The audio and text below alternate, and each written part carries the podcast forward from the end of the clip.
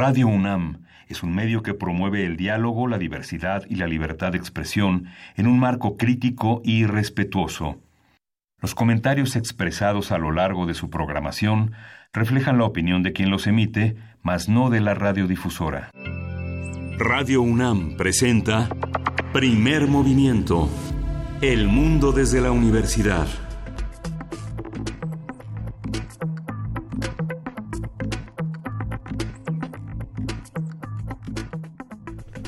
Hola, buenos días. Es viernes 18 de octubre. Son las 7.05 de la mañana, casi 7.06 por unos segundos. Estamos en la cabina de Radio UNAM en primer movimiento. Berenice Camacho, buenos días. Hola, muy buenos días, Miguel Ángel Camañ. Así es, hoy es viernes al fin, al fin viernes todos necesitamos un descanso y hasta un abrazo, creo. Eh, pensar, pensar en el cuidado de uno mismo, pero también de los demás. Y aquí, como cada viernes, tenemos, tendremos, tendremos complacencias musicales, radioteatro, la poesía necesaria, música en vivo, en fin, para ir acompañando y acompañándonos ante esta realidad tan dura en estas horas. Eh, se, pues se hará eh, pública información importante sobre lo ocurrido ayer en, en Culiacán. Eh, se espera esta conferencia por parte del Gabinete de Seguridad que ayer salió pues escasos minutos, eh, un par de minutos a plantear en términos pues muy generales, muy amplios, lo que nuestros ojos pudieron ver con gran detalle en pues videos, videos compartidos en redes sociales, que también, también es un tema que tendríamos que poner pues en consideración cómo corre la información ante, ante estos hechos. Eh, necesitamos todos un descanso, me parece, después de una semana tan complicada que inició con Aguililla en Michoacán, siguió con Topo Chica en Guerrero y pues ayer este escenario cuasi bélico eh, en Culiacán, un despliegue pues impresionante tanto por parte de la Sedena, la Guardia Nacional, repeliendo esos, estos ataques de personas eh, civiles armadas, evidentemente, pues integrantes del cártel de Sinaloa. Eh, y pues bueno, un, un, escenario donde los estos integrantes de este grupo armado hicieron todo el alarde de su poderío con armas de, de alto calibre, uso exclusivo del ejército, eh, pues, ametralladoras montadas en camiones de redilas. Y pues ¿de dónde, de dónde, de dónde salen estas armas, de dónde vienen, creo que todos sabemos la respuesta. Hay mucho que reflexionar en torno a lo que pudimos ver el día de ayer, Miguel Ángel. Sí, ayer fue un día eh, difícil, si el seguimiento se hizo a través de las redes sociales y de los medios convencionales, de la televisión, de, algunas estaciones de radio que iban reportando según los videos que iban registrando en las redes sociales. Eh, la multiplicidad de espacios eh, en las redes eh, llevaba la batuta al mostrar un enorme caos y un, un Culiacán que ardía tras la detención de cuatro personas, entre ellas Ovidio Guzmán, alrededor de las 3 de la tarde. Las autoridades habían reportado que alrededor de las 13 horas se había registrado la primera balacera entre elementos de la Guardia Nacional y un grupo de la delincuencia organizada que un poco contradice la versión del secretario de Seguridad que decía que andaban pasando por ahí y que fueron atacados por un eh, desde una casa, desde una residencia que forma parte de las propiedades de la familia Guzmán, del Chapo Guzmán, y que habitaba Ovidio Guzmán. Eh, vimos eh, muchísimas eh, escenas de, de, terror, de caos, no veíamos a nadie caer. Generalmente eran tomas que se hacían desde los restaurantes, desde la calle, desde la gente que estaba detenida por el tráfico que había provocado los bloqueos de coches robados que fueron incendiados en los puntos de circulación más importantes de, de esa entidad. Son eh, estas eh, avenidas muy transitadas. La avenida, quien conoce Culiacán sabe que la avenida Heroico Colegio Militar, pues es una una, una, zona muy importante porque es justamente por donde se pasa, donde se cruza, donde se cruza la novena zona militar y que es la zona que se conoce en Culiacán como Tres Ríos, que es una zona también muy populosa, es una zona eh, muy habitada, es una es un sector el, sector norte de la Avenida Álvaro Obregón, que también es una de las principales calles de la ciudad, tal vez sería el equivalente eh, el equivalente a Reforma, tal vez este a una parte de Insurgentes, toda la parte del Jardín Botánico que se encuentra a un costado de Ciudad Universitaria, que es un sector que se conoce en Culiacán como el sector Humaya, que es un sector que pasa alrededor de la, de la Ciudad Universitaria, el Jardín Botánico, para el que se toman las avenidas principales para salir a esta avenida que se llama Álvaro Obregón y en otro cruce para la avenida Heroico Colegio Militar, que son coordenadas interesantes porque son, son coordenadas muy populosas. Usted piense en Montevideo, piense insurgentes a la altura de, este, de, de esa parte de la ciudad, piense Avenida Vallejo, digamos que ese es el contexto más o menos urbano en el que están en el que están este desplegándose todas estas fuerzas.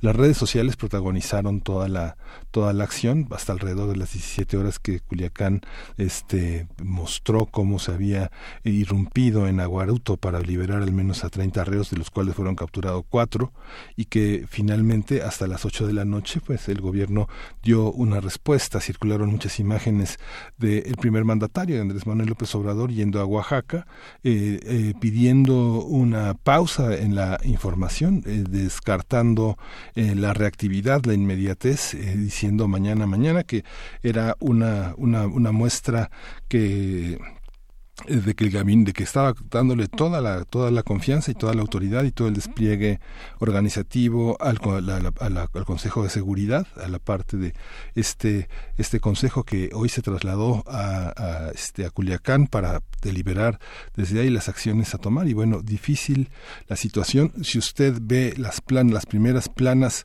de los periódicos podrá ver la, la división que hay en torno a la al, al gobierno actual a la cuarta transformación. Por supuesto, el periódico Reforma dice somete Chapito a la cuarta transformación, el Universal dice cae Chapito, desata terror y lo liberan. El periódico La Jornada dice terror en Culiacán, tras captura efímera del hijo del Chapo. En fin, este cercada por narcos, patrulla de la guardia libera al hijo del Chapo, Milenio, fotos muy este muy, muy escandalosas eh, de la sobre todo del humo, de, fotos que están este bajo el ángulo de la de la nota más policíaca que de la nota de seguridad nacional o de la nota política, en fin, es un momento en el que hay que esperar eh, las noticias, un conflicto de orden local se traslada a una dimensión de orden nacional, pero desgraciadamente bajo la, la perspectiva del terror y la inseguridad. Así es, se cancelaron también eh, eh, corridas de camiones, se suspendieron eh, vuelos en algún momento, se, también se cancelaron clases, eh, pues este grupo de personas paralizó finalmente la ciudad y es muy interesante pues este ángulo, el ángulo de la información, cuáles son los tiempos de reacción de las autoridades ante, informa ante la información que tiene que brindar a la, a la población para prevenirla particularmente, para tenernos informados, cuáles son estos tiempos de reacción de las autoridades en momentos como este, qué momentos son, son estos que estamos viviendo, cómo, cómo corren también los tiempos en las redes sociales, en el medio digital, qué genera la saturación de videos o el compartir videos tan difíciles, eh, pues qué es lo mejor para solventar el derecho a la información, la posibilidad de que la eh, población pueda prevenirse, pueda eh, resguardarse, pues dónde está ese punto de equilibrio. Estaremos atentos, atentas como lo mencionas, Miguel Ángel, a esta conferencia. Eh, durante toda la mañana pues tendremos información importante al respecto y pues bueno, ahí está al menos este acercamiento, este primer acercamiento para iniciar nuestro día de hoy, eh, viernes 18 de octubre. Eh, tenemos muchos más temas, por supuesto, estaremos girando durante todo el programa en torno a esta cuestión en, en Sinaloa, en Culiacán, lo que pueda eh, compartir la autoridad de información, pero, pero también vamos a tener, vamos a tener como cada viernes de cada 15 días el Cineclub Hertziano, vamos a estar conversando con José Luis Ortega, fundador y editor de la revista Cinefagia, acerca de un binomio cinematográfico muy interesante que es el de Martin Scorsese y Robert De Niro. Vamos a conversar en unos momentos más con José Luis Ortega. Y vamos a tener nuestro radioteatro sorpresa, un cuento eh, muy bello seleccionado por eh, Frida Saldívar. Y después también en nuestra nota nacional, otra cuestión de la semana, la renuncia de Romero de Champs ante el sindicato de Pemex. Vamos a comentarlo con una gran especialista, eh, la periodista Ana Lilia Pérez Mendoza, periodista y escritora. Esto para nuestra nota nacional. Vamos a tener en la nota internacional la, discusión sobre el acuerdo entre el Reino Unido y la Unión Europea. Vamos a contar con el comentario de Alma Rosa Amador Iglesias, quien es licenciada en Relaciones Internacionales y maestra en Estudios Internacionales por la UNAM, profesora del Centro de Relaciones Internacionales de la Facultad de Ciencias Políticas y Sociales de la UNAM, que ha seguimiento ya en varias sesiones a este tema. Y después la poesía necesaria en tu voz aterciopelada, Miguel Ángel. Hoy tienes el honor de compartirnos en un, en un día como este, que es se hace más que, más que necesaria, se hace casi urgente la poesía eh, y pues te toca a ti. Sí, y hoy tenemos música, música de Soultic, cómo hacer música diversa. Vamos a conversar con Vero Ruiz, que egresó de la Escuela del Rock a la Palabra, y de Andrea Orea, quien es guitarrista también que egresó de esta escuela que fundó Guillermo Briseño, nada menos. Y así es, así es, nada más y nada menos. Pues bueno, iniciamos así, le damos también la bienvenida a quienes nos sintonizan a, a través de la radio Universidad en Chihuahua, en el 105.3, en el 106.9 y el 105.7. Ustedes lo saben, estaremos de 6 a 7 hora de Chihuahua, 7 a 8 hora de la Ciudad de México en esta transmisión unida, eh, en este enlace que realizamos cada mañana con la radio Universidad de la Autónoma de Chihuahua. Y pues bueno, ahí están nuestras redes sociales también para que vayamos compartiendo también, sí, las complacencias musicales. Ya hay algunas que se han anotado por ahí en arroba P Movimiento, eso en Twitter, en Primer Movimiento UNAM, en Facebook también. Los leemos, los escuchamos, escuchamos sus comentarios, por supuesto, ante este escenario complejo que vive nuestro país. Eh, pues bueno, iniciamos con música, Miguel Ángel. Sí, vamos a escuchar de Mickey Dread, Roots and Culture, es para Juan Rosete. Now here comes our special request to each and every one, brethren who forget where they are coming from, you know. This song is called Roots and Culture. Skip, skip it,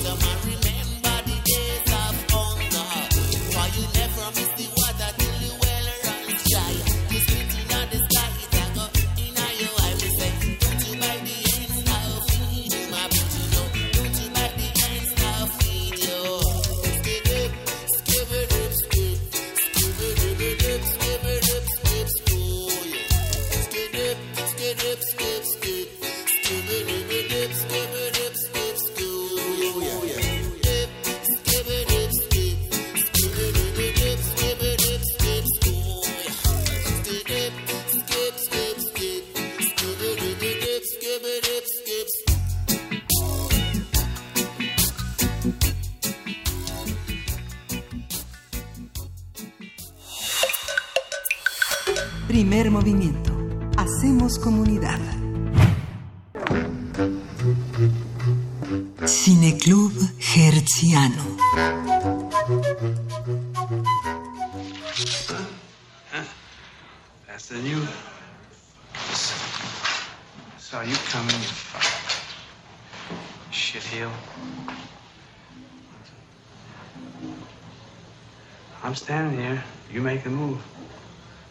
Make the move. It's your move. I'm it, you.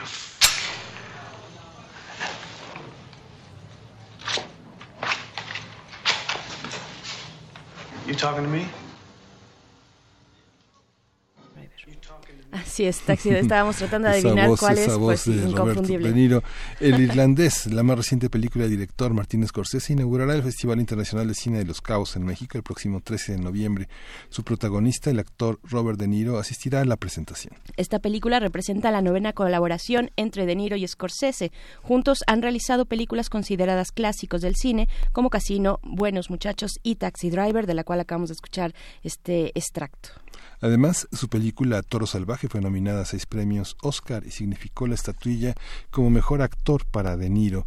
Ahora, El Irlandés, una película que tomó dos años en realizarse y que dura tres horas y media, esperan superar esta hazaña. Pues conversaremos sobre la colaboración entre el director Martin Scorsese y el actor Robert De Niro, cómo ha sido, qué ha producido y qué han significado en la tradición cinematográfica occidental. Para ello nos acompaña en la línea José Luis Ortega, fundador y editor de la revista Cinefagia, crítico e investigador especializado en cine. ¿Cómo estás, José Luis? Muy buen día. ¿Qué tal? Muy buenos días, muy buenos días, muy contento de estar aquí con ustedes.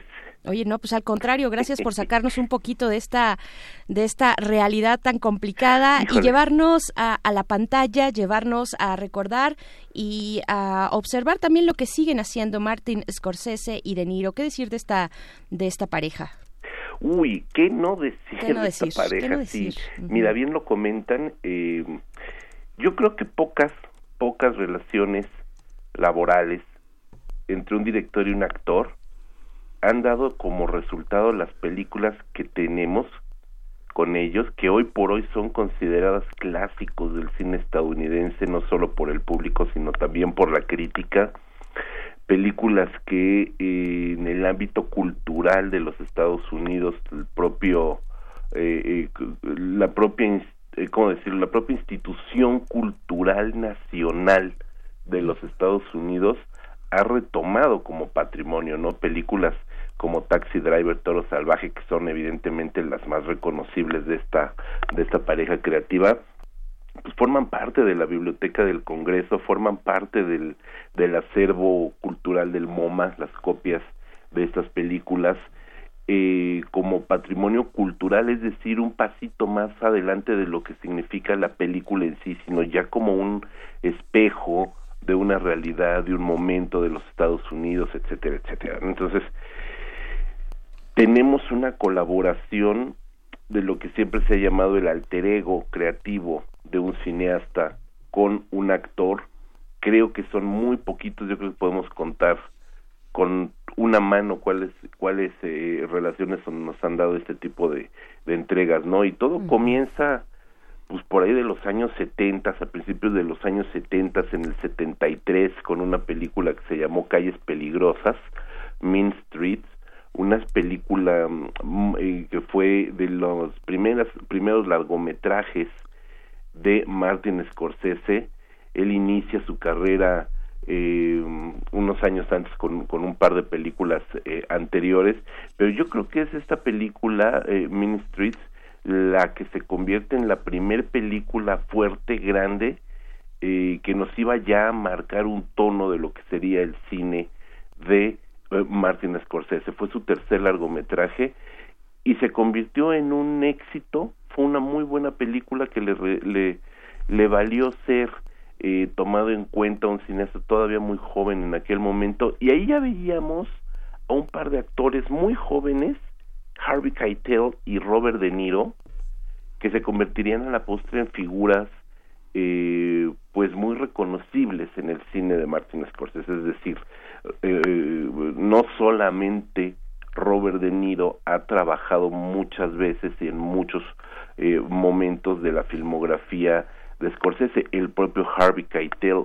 Joe Pesci, son dos nombres que están desde los inicios de la filmografía de De Niro y que hoy están también en el irlandés. Incluso Joe Pesci ya se había retirado de la actuación él ya no estaba actuando, él ya se había retirado a hacer vida, pues llamémosle vida, vida civil, vida normal, alejado de las pantallas, y solamente regresa a los sets porque Martin Scorsese le pide que vuelva para actuar en irlandés. Entonces estamos hablando de un director que tiene muy bien centrada la cabeza en los papeles a partir de los personajes. Él sabe perfectamente qué rostro, qué rango actoral necesita para cada uno de sus personajes, ¿no? Entonces por eso vemos como un actor, pues un actor del método, un actor que, que, que vive cada uno de sus personajes, como lo es Robert De Niro, se convierte en un ícono actoral, visual, de la cultura popular estadounidense. Hoy por hoy Robert De Niro es uno de las grandes leyendas vivientes, de las grandes leyendas vivientes que aún actúan, que aún hacen cine y que se, se, se, se considera pues un icono de Hollywood, ¿no?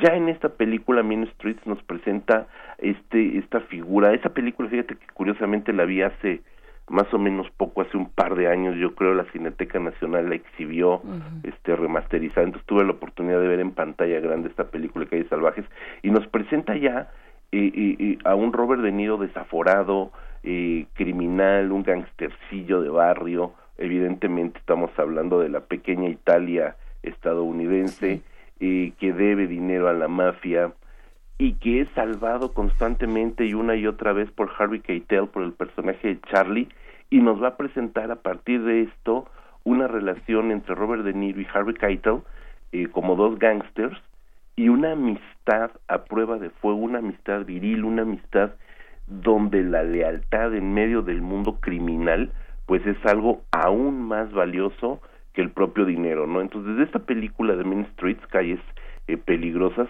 vamos a encontrar no solamente una una figura clásica del cine scorsesiano, que es esta figura del criminal, del gangsters, eh, del gángster, perdón, sino también rasgos argumentales como son la fidelidad, la amistad, el honor, la virilidad entre estos personajes que vamos a ver que se representan una y otra vez en películas posteriores como Buenos Muchachos, como Casino, como etcétera, etcétera, ¿no?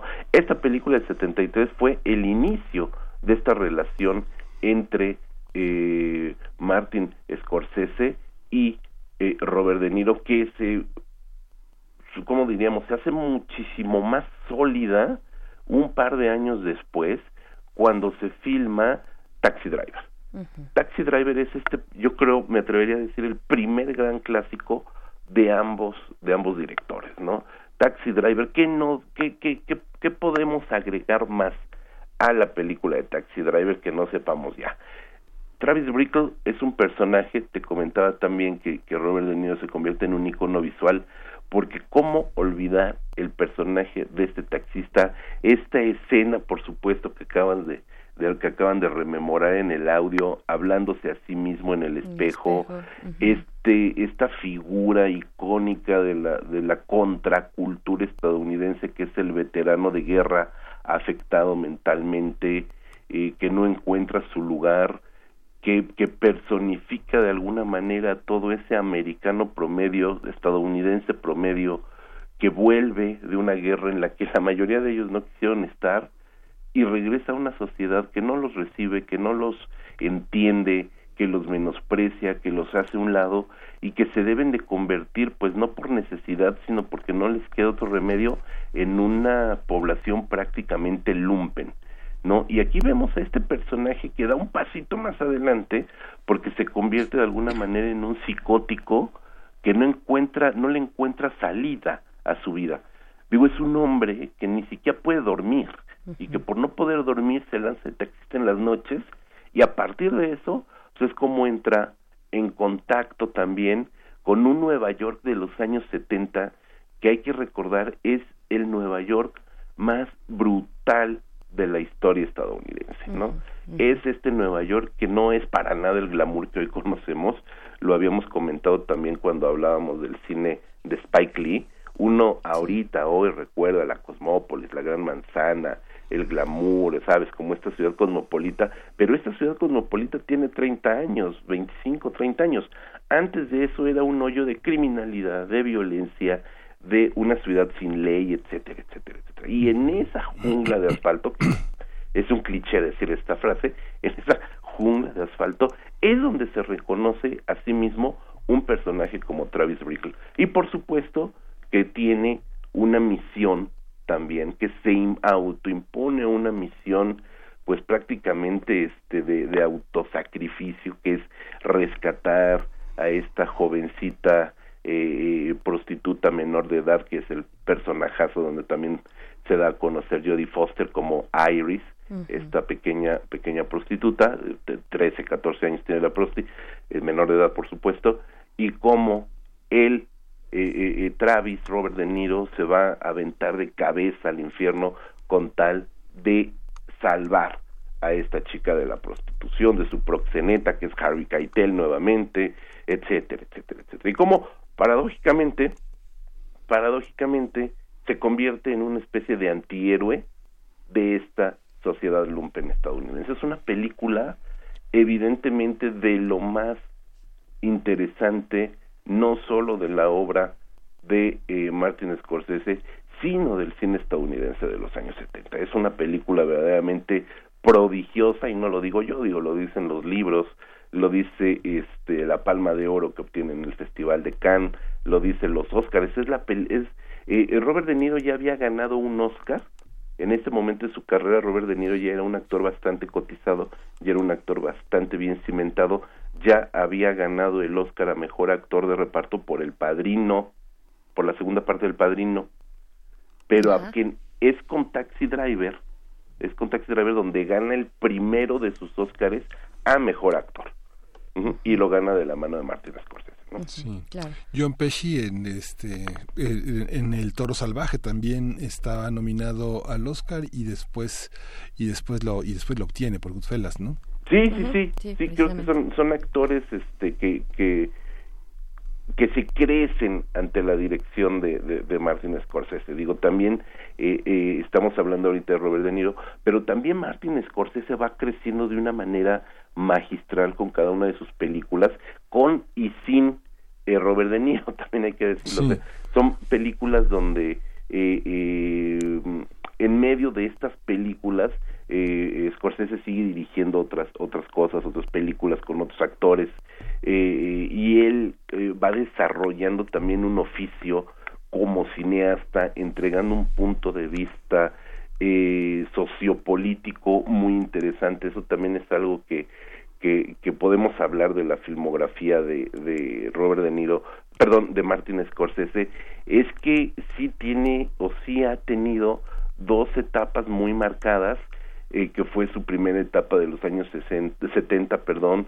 eh, los años 80, y después hacia los años 90, cómo se convierte en un director, pues no digamos, no, no hay que decirle más comercial, pero sí un director que ya tiene proyectos mucho más grandes, que ya tiene proyectos que se ponen más en el punto del cine de, de, este gran Hollywood y que por supuesto ya hacia los años este 2000 pues revienta ya como un director sumamente consagrado, el cual había sido ninguneado por lo, por la propia academia eh, por sus grandes grandes películas eh, co- como como esta este, este Mean Streets, Taxi Driver, Toro Salvaje, eh, Nueva York, Nueva York, New York, New York, que tenemos la canción en la cabeza siempre, que también es una película protagonizada por eh, Liza Minnelli y Robert De Niro, también un musical muy chistoso en la carrera de de, de, De Niro, eh, es ninguneado, nunca es reconocido como director, nunca es reconocido hasta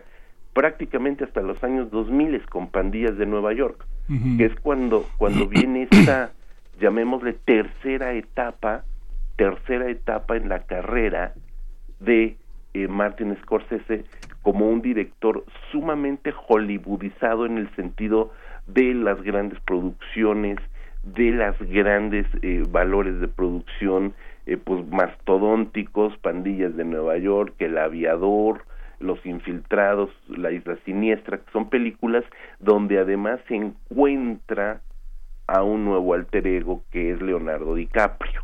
Por supuesto que, que, cuando surge la figura de DiCaprio en estas películas con Pandillas de Nueva York, que es su primera colaboración juntos, pues todo el mundo dice, ¿qué pasó? ¿Por qué Leonardo DiCaprio? Porque en aquel momento DiCaprio venía muy estigmatizado de ser el, el galán hollywoodense, el muchacho bonito, no lo consideraban todavía un, un gran actor, no era considerado un actor eh, de carácter, vamos a llamarlo de esta manera, era todavía considerado como el galán de Hollywood, el chico bonito de Hollywood, que a partir de que comienza a trabajar con Martin Scorsese, vemos que revienta como un extraordinario actor que hoy por hoy, siendo muy joven, siendo muy joven todavía, este Leo DiCaprio, eh, es uno de los más importantes actores ya de carácter, ya un actor y es considerado un actor serio y solvente. Entonces también vemos cómo de alguna manera se, se, se repite un poco esta historia con Leonardo DiCaprio de que Martin Scorsese lo moldea como moldeó a Robert De Niro, guardando las distancias, las brechas generacionales, por supuesto que es este algo muy muy pues obvio, evidentemente, ¿no? Las brechas generacionales que está entre entre ambos, pero como a los dos los lleva como sus alter egos en distintos momentos de la vida.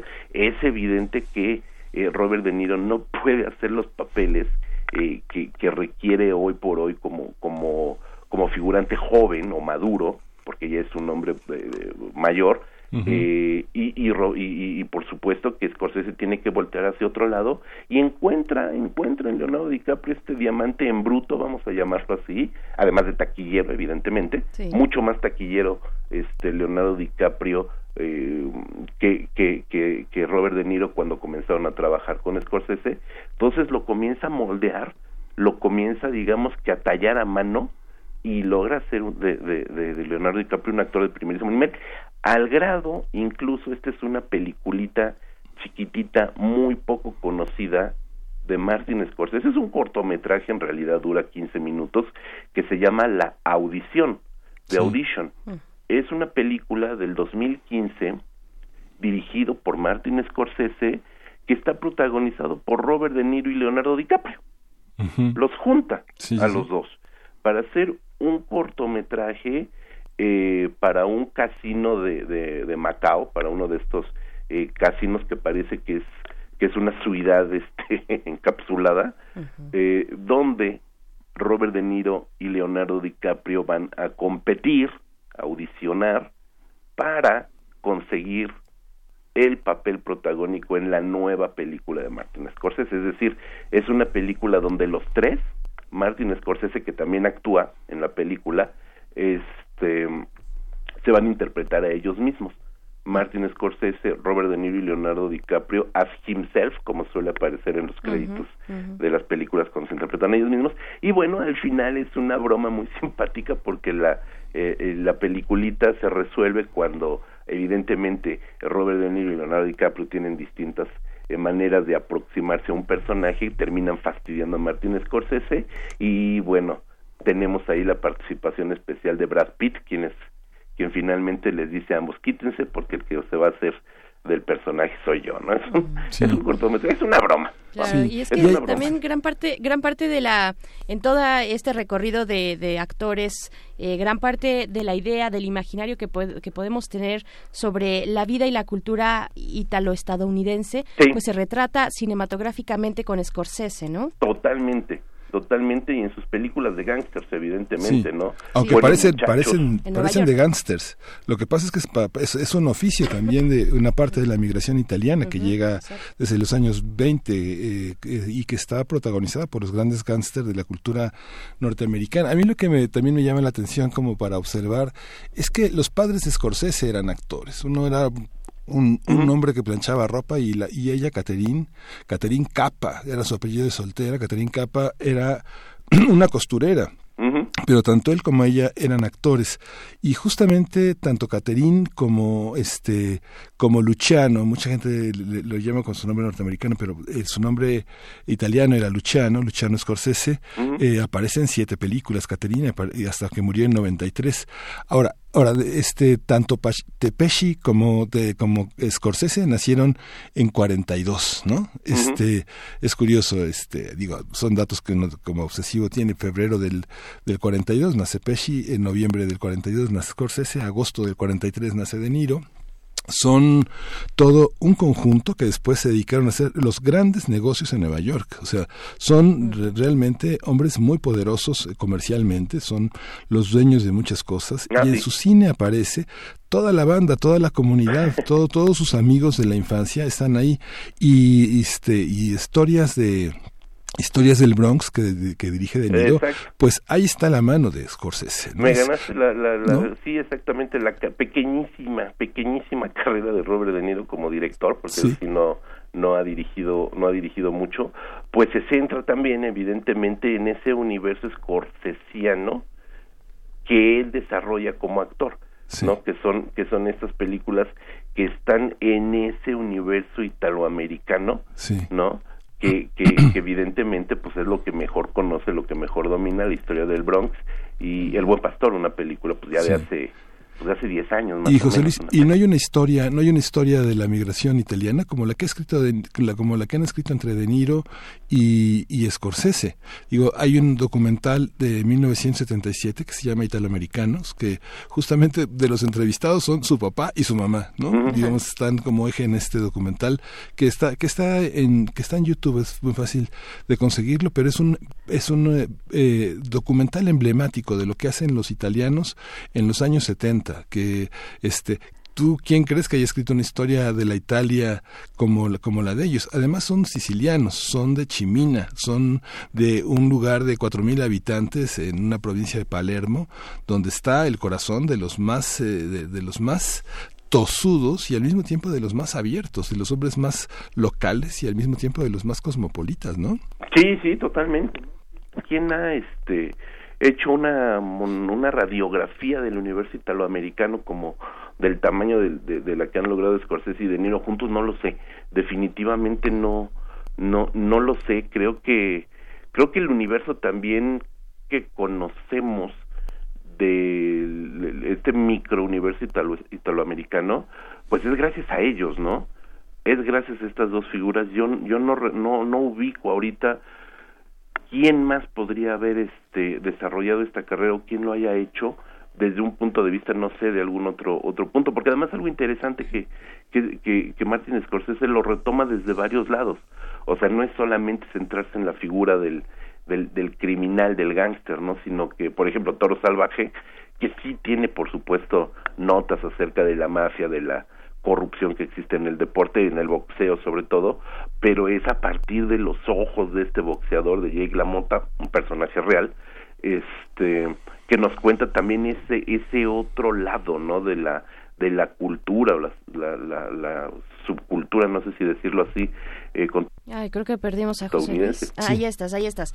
Sí, es- eh, nos hablas de la cultura y ya para ir también eh, cerrando esta conversación, un poco sin que sin que nos adelantes nada, pero hablar de lo que pueda significar el irlandés, esta película más reciente, que además eh, pues tardó, sí, sí es esta, ¿verdad? La que es reci- la que está Sí, sí, sí. próxima a su estreno, Sí, sí, sí. que tardó muchísimo tiempo en, en realizarse y, y que además es muy larga. ¿Qué decir? ¿Qué decir de, de este nuevo encuentro entre De Niro y Scorsese? Pues mira, si, si hablamos, este, si dejamos un poquito de lado este cortometraje que les comentaba de la audición, pues han pasado 25 años, 25 años de que no filmaron ningún largometraje juntos Scorsese y De Niro, ¿no? Después de, nos faltó hablar, por ejemplo, del Rey de la Comedia, una película que ahorita es multicitada a propósito de Joker, evidentemente tiene raíces muy fuertes en esta película El Rey de la Comedia de Scorsese y De Niro. Eh, nos faltó hablar, por ejemplo, El Cabo de Miedo, Ajá, que es un thriller estupendo también realizado por ambos, remake de Un Cabo de Miedo más anterior. Eh, fueron 25 años sin colaborar juntos, sin trabajar juntos en un largometraje, ¿no? Eh, ahora que regresan, regresan con una película que tiene pues más de una década de que se estuvo trabajando, de que Scorsese tenía este proyecto, de que es el proyecto, él mismo lo ha dicho, es la obra cumbre de su vida, es justamente un reflejo de este cosmos, de este universo ítalo-americano, aquí incorporando también otra minoría que es la irlandesa, otra pequeña, pues no pequeña, otra mafia que también se desarrolla ahí en los Estados Unidos, en Nueva York, y, y va a hacer un recorrido durante décadas de la historia política, criminal, claroscura de los Estados Unidos a partir de Frank Sheeran, que es un asesino a sueldo, nuevamente un veterano de guerra, que trabaja para la mafia, que trabaja para la mafia italiana, y que a partir de su mirada, porque la película eh, arranca siendo anciano y se va para atrás, nos va a hacer un fresco sumamente complejo hasta donde entendemos, sabemos, de lo que son estas relaciones políticas, como la mafia de alguna manera, como bien comentado ahorita Miguel, eh, eh, esta minoría, esta cultura se apropia de una ciudad, la hace suya, establece sus reglas, establece su estilo de vida y a partir de eso, cómo se logra filtrar a distintos niveles. Aquí el personaje de Jimmy Hoffa, un, un, un personaje de la cultura estadounidense trágico, interpretado aquí por Al Pacino, es eh, vital, evidentemente. Vamos a tener a Joe Pesci como eh, miembro, como jefe patriarca de una, de una familia criminal, los Bufalino. Es decir, vamos a, a ver la mirada de un hombre que creció en esas décadas, un joven Martin Scorsese que se desarrolló no solo como director, sino como persona, como miembro de una sociedad, como miembro de una minoría dentro del Nueva York de estas décadas de los años 60, 70, 80, 90 y ahora es esta mirada, eh, pues no sé si llamarle de, de, de, de homenaje o de espejo, de historiador, de diseccionador, de sociólogo, de antropólogo, la que nos presenta en esta nueva película, que evidentemente, como dices, es larguísima, es una película eh, de tres horas y media, ¿no? Que por supuesto vamos a tener oportunidad de ver en el Festival de los Cabos como inaugural, que eso es un, pues es un hecho sin precedentes.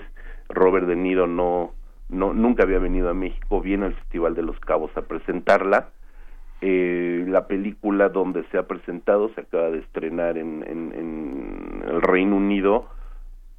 Todo mundo la comenta como la obra maestra de Martin Scorsese. Y es decir algo, ¿eh? O sea, de, ponerla como la obra maestra de Martin Scorsese, el Scorsese es algo. Así es. Oye, fíjate este, que tenemos comentarios. Antes de despedirte, quiero pasártelos por acá. Mayra Elizondo, tan guapo él, dice tan loco, tan buen actor. Sí, lo amo a Robert De Niro, dice Mayra. Juan Jasso te pregunta cómo se llama el cortometraje que acabas de mencionar, donde aparece Scorsese, De Niro y DiCaprio. Saludos. Eh, se llama The Audition. La audición y está en YouTube. Perfecto, está en YouTube. Ahí está también Rosario Martínez, dice, a pesar de la violencia de las películas, tiene su toque romántico. Ay, totalmente. Adam Valderrain también, larga vida a Robert De Niro. Eh, Abel Areva lo dice, me encanta, buenos muchachos, de Scorsese con De Niro. Cualquier cosa que hagan estos dos es garantía de calidad. Lobo de Wall Street con Leo también, excelente. ¿No? Pandillas de Nueva York, dice por acá Rosario Martínez, se me hizo muy violenta. Re Guillermo, recuerdo, dice a Robert De Niro por dos cosas. La película de, de Despertares junto a Robin Williams y dos por su foto junto a Vicente Fox. Ay, ay eh, Guillermo, la estábamos pasando muy bien. Aquí no vengas a meterse ruido. Ay, bueno. Pero, pero bueno, ahí están estos comentarios. Eh, entonces, se espera que sea eh, o se dice que es pues la mejor película hasta el momento de Martin Scorsese. Y ya nada más para comentarles, va a tener estreno en sala, ¿eh? Va a ah, tener un estreno limitado en sala, muy del estilo de lo que sucedió con Roma, es algo que está haciendo Netflix. Por supuesto, a diferencia de Roma, eso es algo muy interesante, Roma no es una producción de Netflix. Roma la compró Netflix para distribución. Claro, Esta sí es una producción 100% de Netflix y la va a llevar a las salas. Evidentemente, este, el próximo año la carrera por los Oscars va a estar encabezada por Irishman. Ya vendrá después este Joker, ya vendrá después Érase una vez en Hollywood, pero evidentemente el estándar ahorita lo va a marcar Martin Scorsese con Robert De Niro con The Irishman. Es una es, es un evento. De verdad que la gente que, que le guste el cine, que, que amen el cine, se van a dar cuenta que esta película, El Irlandés, eh, es un evento y tenerla en México, porque aparte Los Cabos es va a tener la, la ¿cómo se llama? La premier latinoamericana. O sea, eso también es algo bien interesante. La premier latinoamericana de la película es en México, es con Robert De Niro, es en Los Cabos, y ya de allí se sigue, se estrena en salas, entra Netflix, y no la vean en Netflix. Bueno, sí vean en Netflix, pero primero vean Pero en primero sala. en la sala. Primero claro. vean en sala. pues. Así es. Bueno, pues José Luis Ortega, fundador y editor de la revista Cinefagia, te agradecemos mucho que nos pongas este buen ángulo para esta mañana que tanto nos hace falta. Pues estaremos yendo a las salas a ver El, y- El Irlandés, esta película reciente de Martin Scorsese con Robert De Niro. Gracias por hacernos recordar todas estas películas fantásticas, maravillosas de este señor Scorsese. Eh, te mandamos un abrazo. Abrazos, cuídense mucho, nos vemos pronto. Muchísimas gracias. Pues bueno, vamos a ir con música. Vamos a ir con música y después viene el, el radioteatro de esta semana, de este viernes, cuando son las 7.51. ¿Con qué nos vamos a ir? Nos vamos con esto que es de Nurdi, Black Wizard eh, Wave. La canción es Chuy Solo Eso. Yeah.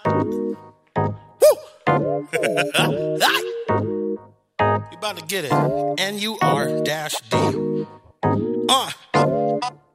I'm not the king, no, but I am close. Call me the Duke. I'm dropping nukes, bombs, scorching the earth, bringing the fire, making it work. Honey, I'm worth. You know that I'm worth it. A couple more O's at the end of the chair, but like I'm not concerned. No, no, I just keep paying my dues for the moment. I know it's a matter of time. I can just stay on my grind. I just be keeping the stress on my melon. If life gives me lemons, I'm bringing in soda and lime. I'm making the sprite. How? Like mama and daddy are pixies and baby is coming in nine. The magic is due to be birthed. You should be on the alert. You should be doing your dance, singing out on what I'm talking about. The one that you did in the mirror before you done came out. One that turns our heads around, cause I know that I am. Oh yes, I'm currently feeling myself. Yeah. Cause baby, your love being me, I do not feel the need to be acting like somebody else. I'm on my way, I'm on my way, I'm on my way. Riding a wave, riding a wave, riding a wave.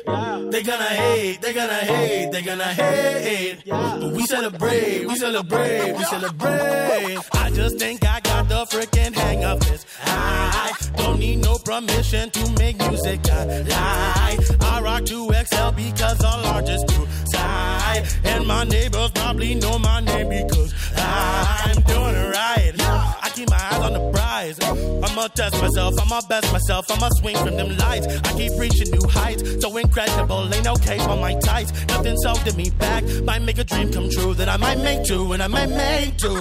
Tell them I'm ready, the boys coming heavy. I'm bringing a coke and a smile. Wickedly clever, better than anything most of you people have seen in a while. Yeah. Sorry, I'm just being honest. I'm just aware that I got this. Ironically, I found that I was a prodigy. Nobody's taught me at modest. Don't drink, don't get turned up. Left school, but I learned who I was. Big boy with a heart and a curse to belong in for things that'll make me famous. So it's really lucky I found those who love me and showed me my work was inherently perfect. So get you a ticket and stream you a song. And if you feel it, you can sing along. I'm on my way, I'm on my way, I'm on my way. Riding a wave, riding a wave, riding a wave.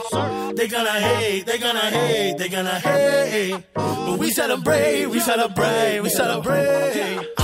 So high. Levio, Levio, Leviosa. Levio, Levio, Leviosa. Levio, Levio, Leviosa. I'm so high. Levio, Levio, Leviosa. Levio, Levio, Leviosa. Levio, Levio, Leviosa.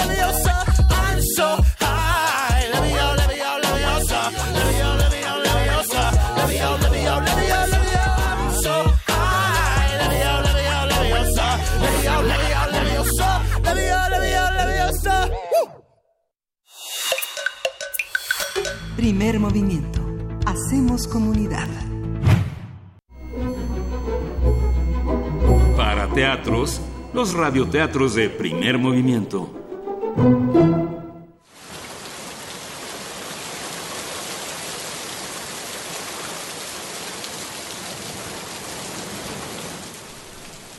Alta Cocina, un cuento de Amparo Dávila.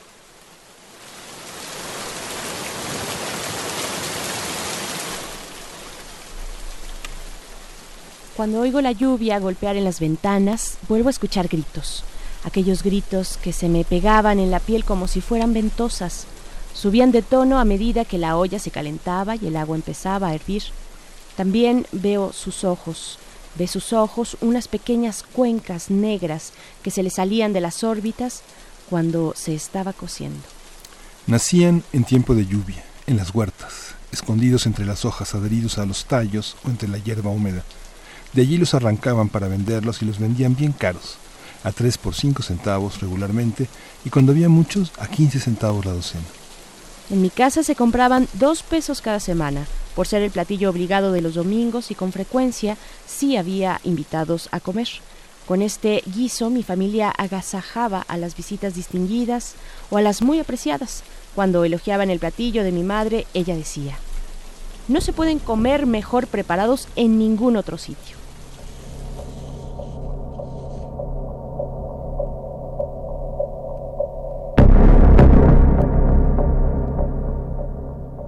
Recuerdo la sombría cocina y la olla donde los cocinaban. Preparaban y curtida con un viejo cocinero francés, la cuchara de madera oscurecida por el uso y a la cocinera gorda, despiadada, implacable ante el dolor. Aquellos gritos desgarradores no la conmovían. Seguía atizando el fogón, soplando las brasas como si nada pasara. Desde mi cuarto del desván los oía chillar. Siempre llovía. Sus gritos llegaban mezclados con el ruido de la lluvia. No morían pronto. Su agonía se prolongaba interminablemente. Yo pasaba todo ese tiempo encerrado en mi cuarto, con la almohada sobre la cabeza, pero aún así los oía. Cuando despertaba a medianoche volvía a escucharlos. Nunca supe si aún estaban vivos o si sus gritos habían quedado dentro de mí, en mi cabeza, en mis oídos, fuera y dentro, martillando, desgarrando todo mi ser. A veces veía cientos de pequeños ojos pegados al cristal goteante de las ventanas. Cientos de ellos esos ojos redondos y negros, ojos brillantes, húmedos de llanto, que imploraban misericordia en aquella casa. Nadie se conmovía ante aquella crueldad, sus ojos y sus gritos me seguían y me siguen aún, a todas partes. Algunas veces me mandaron a comprarlos. Yo siempre regresaba sin ellos, asegurando que no había encontrado nada. Un día sospecharon de mí y nunca más fui enviado. Iba entonces la cocinera. Ella volvía con la cubeta llena. Yo la miraba con el desprecio con que se puede mirar al más cruel verdugo. Ella fruncía la chata nariz y soplaba desdeñosa.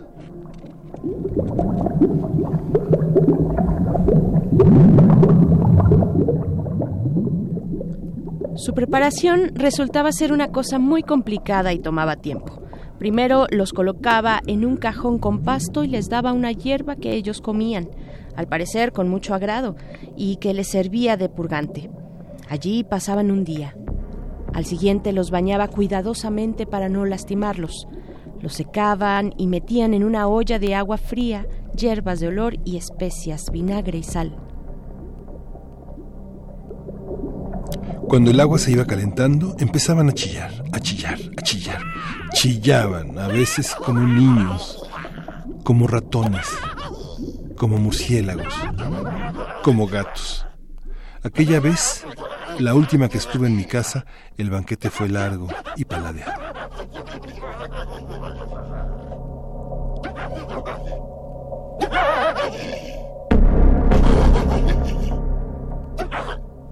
Alta Cocina de Amparo Dávila, Cuentos Completos, Fondo de Cultura Económica.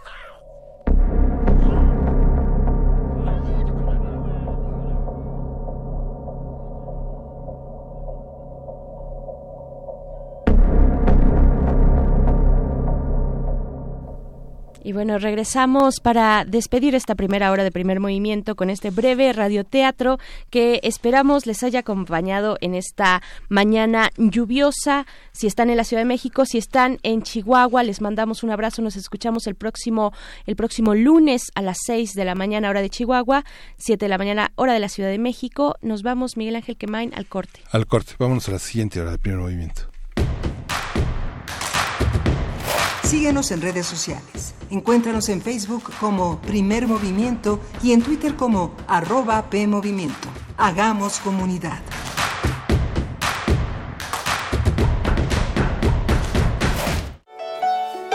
Contundente crítico del apartheid, el autor sudafricano nacionalizado australiano John Maxwell Coetzee, Premio Nobel de Literatura en 2003, es invitado de honor de la UNAM.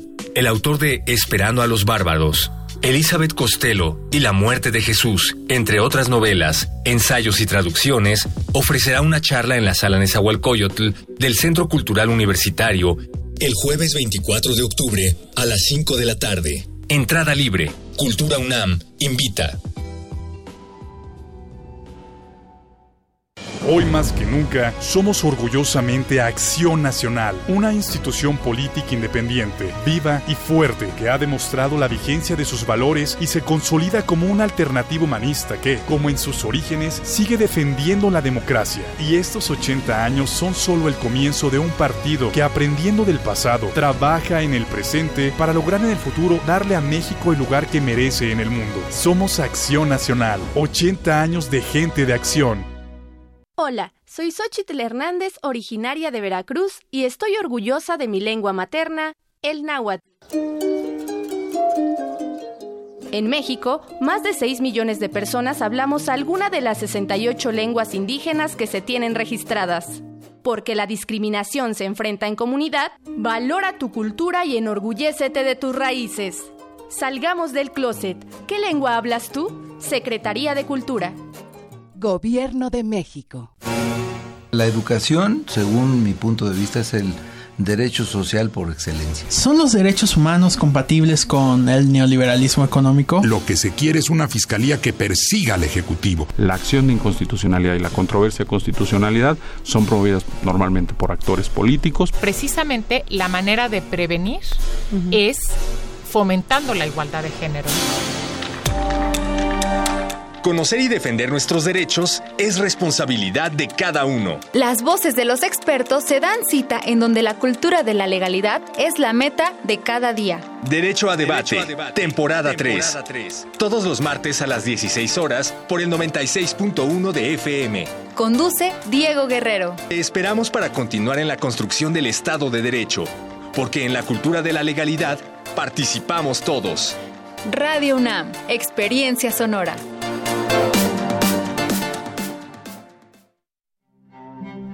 Por las que ya no están. Por las que nos faltan.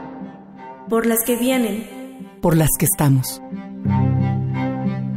Radio UNAM y la Feria Internacional del Libro de Oaxaca, edición número 39, los invitan a participar en este evento dedicado a las mujeres. También dedicado a las lenguas originarias en el Año Internacional de las Lenguas Indígenas, a Francisco Toledo con el lema Todos extrañamos a Toledo, y con la presencia de Salman Rushdie, famoso porque en 1989 una fatwa lo condenaba a morir.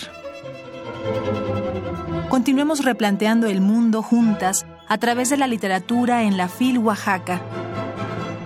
Del 19 al 27 de octubre en el Centro Cultural y de Convenciones de Oaxaca, proponemos la escritura y la conversación para reinventar la vida nuevamente. Mayores informes www.filoaxaca.com.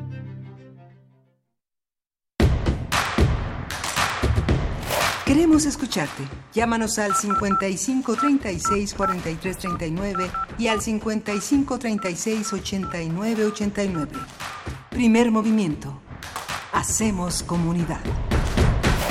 Hola, buenos días. Estamos de vuelta aquí en Primer Movimiento. Estamos iniciando esta segunda hora de transmisión el día de hoy, viernes 18 de octubre. Son las 8 con 4 minutos de la mañana. Estamos en esta cabina, Miguel Ángel Quemain.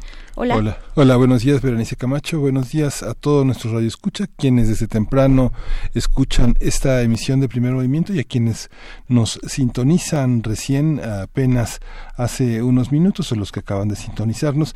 Ah, comentábamos en la mañana el inicio de previo a la conferencia mañanera del presidente de la República todos los acontecimientos, un poco esta crónica de hechos que las redes sociales pues pueden hacer porque no son periodistas, porque la línea de tiempo es simultánea, porque cada quien percibe, interpreta y adjetiva a su, a su manera, de una manera personal, que en el terreno de la responsabilidad informativa pues no tiene lugar. Así que bueno, ya tuvimos la conferencia mañanera, la este en términos generales lo que señaló el presidente de la República es que no había que pagar el costo eh, se trató de un operativo que llevó a cabo del ejército a partir de una orden de aprehensión de un presunto delincuente, pero como ya lo había explicado, dijo AMLO, hubo una reacción muy violenta y se pone en riesgo la vida de mucha gente. Esta decisión se tomó para proteger a, a los ciudadanos. Esta visión él señala que el poder es humildad, no es una manera violenta de llegar a las últimas consecuencias.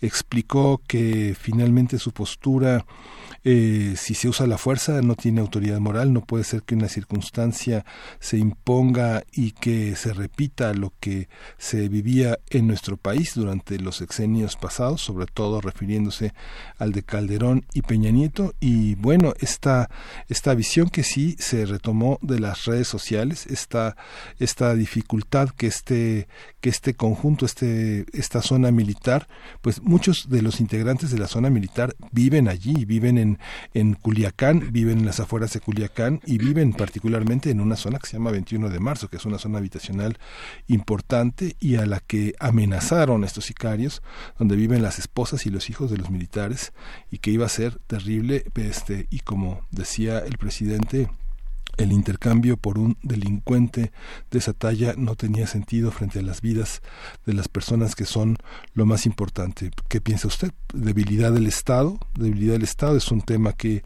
él, trató. El Estado mexicano está rebasado desde hace muchos años, pero finalmente, como él señaló, el poder es humildad el poder solo tiene sentido cuando se pone al servicio de los demás y no se trata de una dictadura militar o de un gobierno autoritario. Eso se cuesta trabajo entenderlo, pero finalmente es la postura del gobierno federal. Así es, eh, esta postura que estamos viendo esta mañana todavía continúa la conferencia de prensa ante periodistas de Oaxaca, donde se encuentra eh, el presidente dando la conferencia, periodistas de Oaxaca y también que cubren la fuente presidencial y que van siguiendo a Andrés Manuel López Obrador a todas sus eh, conferencias y puntos de encuentro con la ciudadanía, pues ha dicho también se tomaron las decisiones, habla de pues dar dejar en libertad a este a este hombre, a este joven Ovidio Guzmán, se tomaron las decisiones para proteger la vida. No puede valer más la captura de un delincuente que la vida de las personas. Eso dice Andrés Manuel López Obrador. También agrega, los secretarios de Marina, Defensa y Seguridad tomaron esa decisión y yo la avalé. No se puede apagar el fuego con el fuego. Después agrega, se trató de un operativo que llevó a cabo el ejército a partir de una orden de aprehensión de un presunto delincuente, pero como ya lo expliqué, dijo Andrés Manuel, hubo una reacción muy violenta y se ponía en riesgo la vida de mucha gente. Esta decisión se tomó para proteger a los ciudadanos. Pues bueno, continúa allá también, bueno, le han eh, preguntado sobre el caso de Nochistlán en 2017, este caso terrible eh, sobre la población de Nochistlán por parte de la Policía Federal. Pues bueno, él dijo, eso es algo que ya no va a ocurrir, eso es precisamente lo que ya no va a ocurrir en su sexenio, es lo que está ocurriendo en esta conferencia y pues bueno, sí, una de las preguntas como lo planteas tú esta mañana, eh, Miguel Ángel, al margen de toda la información eh, verificada, oficial que puede ir saliendo y los cuestionamientos también de una sociedad que quiere, quiere, quiere respuestas, que se siente y que se ha sentido pues básicamente aterrada después de lo de ayer, lo de esta semana, en fin, lo que ha ocurrido en distintos puntos del país. Eh, tenemos esta cuestión iniciando la, la semana con Aguililla en Michoacán, siguió con Topo Chica en Guerrero y ahora esto en Culiacán, pues eh, la pregunta también es cómo leer este repliegue que eh, se plantearon las autoridades, el Gabinete de Seguridad que realizaron este repliegue. Es un acto de prudencia ante una población pues aterrada como la vimos, como estaba, o una derrota de las fuerzas federales, pues bueno, eh, ahí están nuestros eh, nuestras redes de comunicación, nuestras vías de comunicación, arroba P Movimiento en Twitter, Primer Movimiento UNAM en Facebook. Y yo creo que además lo más importante ante toda esta información, desinformación y noticias que van y vienen de manera acelerada, pues es también darnos un respiro, un descanso entre nosotros, incluso pensar en el cuidado de, de los demás, en el cuidado propio. Y pues bueno, eh, aquí estamos en primer movimiento también para pues de alguna manera haciendo comunidad solventar esas pues esas eh, esos sentimientos de frustración de temor que pueda haber también ante el panorama tan violento que, nos toca vivir en estos años en este día pues bueno aquí aquí seguimos y estaremos conversando en unos momentos más acerca de la renuncia de la renuncia pues de este personaje de este personaje eh, tan tan controversial, tan icónico del el derroche de, de lujo, eh, Romero de Champs, en el comentario de Ana Lilia Pérez Mendoza, periodista y escritora. Vamos a tener una hora interesante por delante también en nuestra nota internacional, Miguel Ángel. Sí, vamos a tener en la nota internacional el tema del Brexit, el acuerdo entre el Reino Unido y la Unión Europea, con el comentario del Rosa Amador Iglesias, quien es licenciada en Relaciones Internacionales. Ella ya ha estado con nosotros en muchas ocasiones, justamente haciendo seguimiento de todo este tema. Ella es maestra en estudios internacionales por la UNAM y profesora del Centro de Relaciones Internacionales de la Facultad de Ciencias Políticas y Sociales de la UNAM. Y pues bueno, vamos con música en este viernes de complacencias para todos ustedes, para seguir eh, pues cuidándonos un poco y también disfrutando de la música. Eh, esto es una complacencia para J. Hassel. La canción es Avalón de Roxy Music.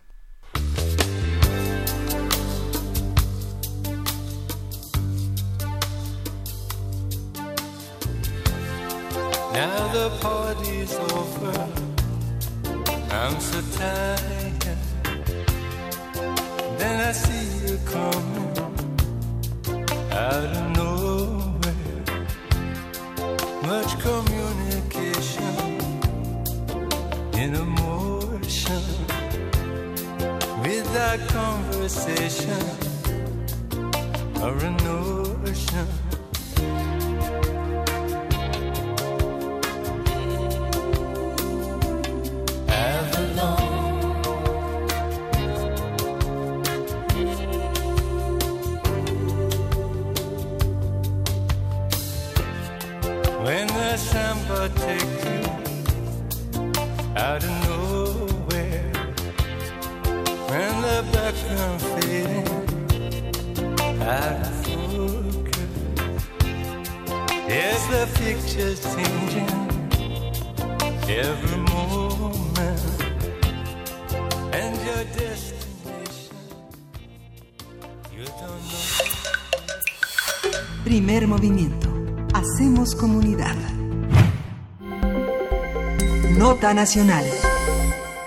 Carlos Romero de Champs eh, renunció el pasado miércoles como líder del Sindicato de Trabajadores Petroleros de la República Mexicana.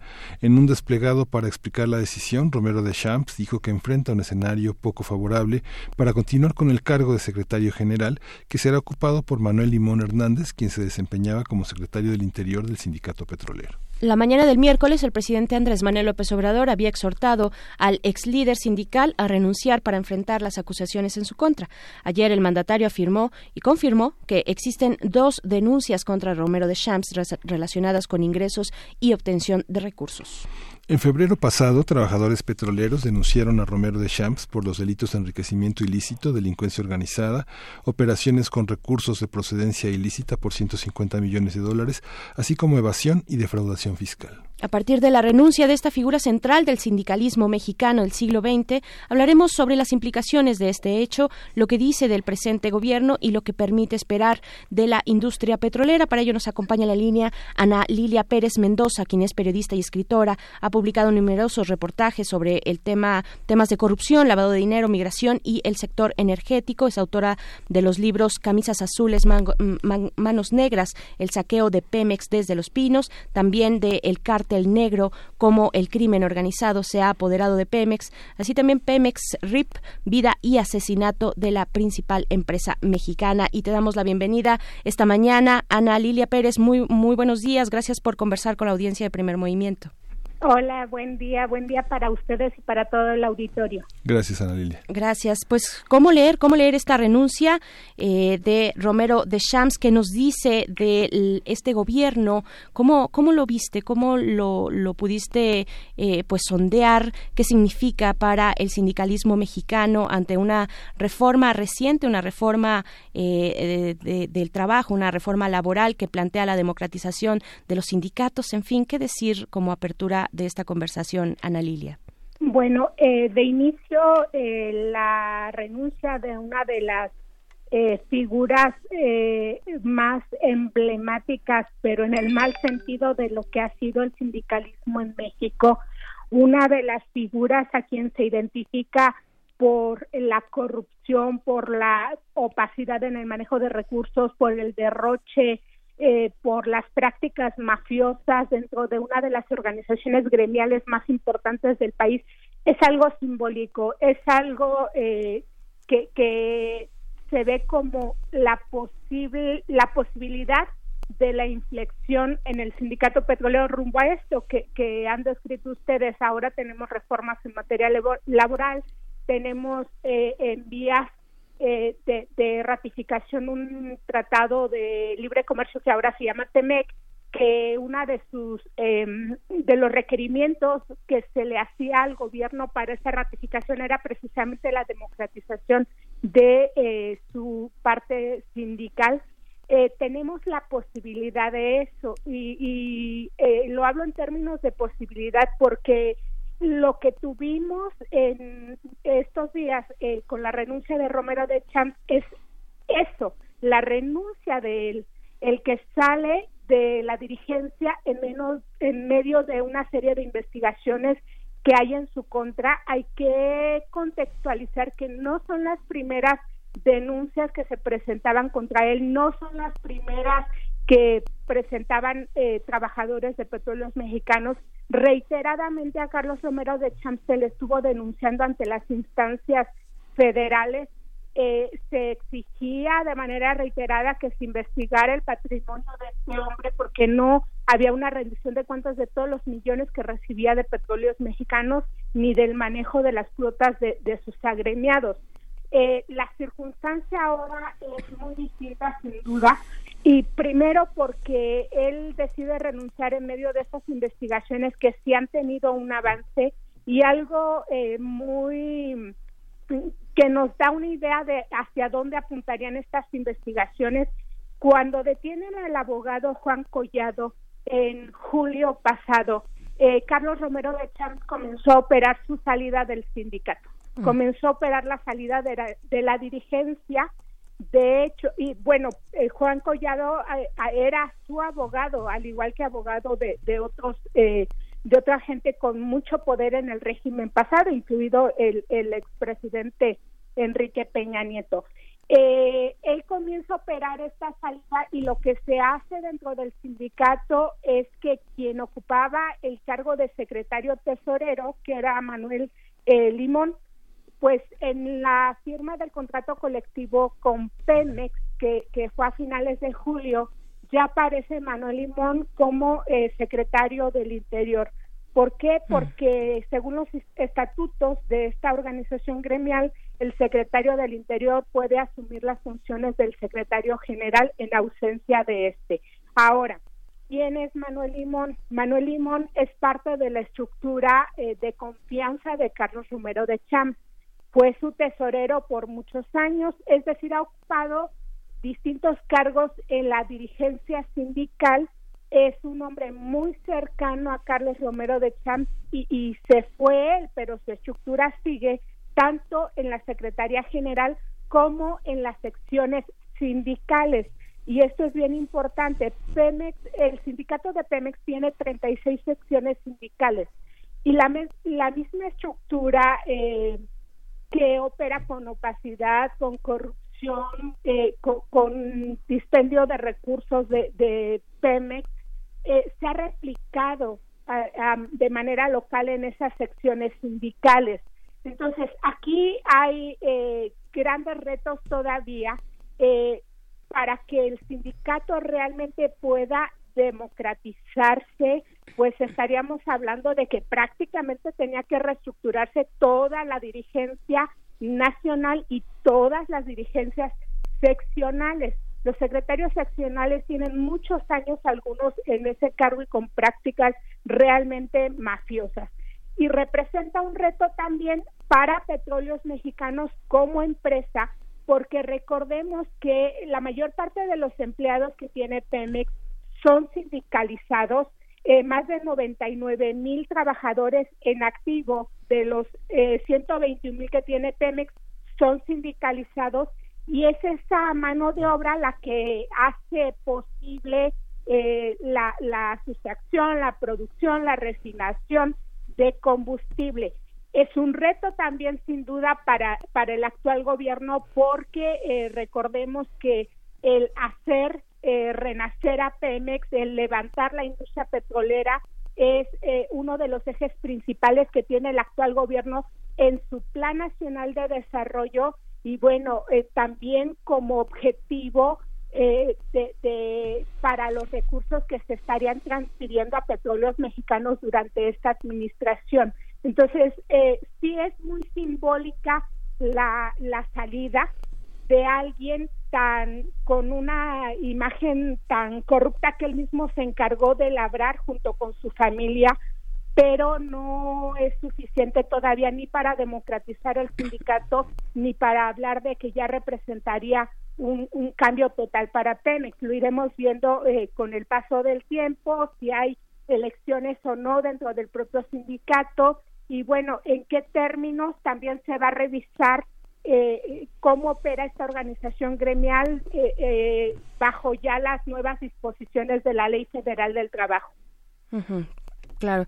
Eh, vaya, eh, también yo creo que sería interesante, importante para aquellos tal vez en nuestra audiencia, el, nombre de Romero de Champs ha acompañado la vida política de las últimas décadas, pero sería tal vez importante que a partir de tu amplio conocimiento, Ana Lilia, nos compartieras tal vez los momentos más representativos mm. de este derroche, de esta descomposición, de esta corrupción que ha significado un personaje como este para el sindicato de Pemex, eh, que una carrera que inicia en 1969, que después pega con Carlos Salinas en el 93.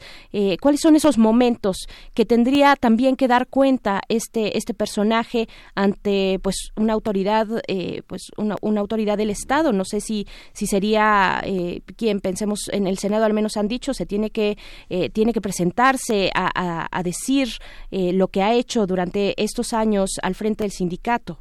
Pues tenemos un personaje que entró como chofer de pipa, ese era su, su cargo. Eh, entra como ayudante de Joaquín Hernández Galicia Laquina. Joaquín Hernández Galicia decía que era quien le cargaba el portafolio y era su chofer.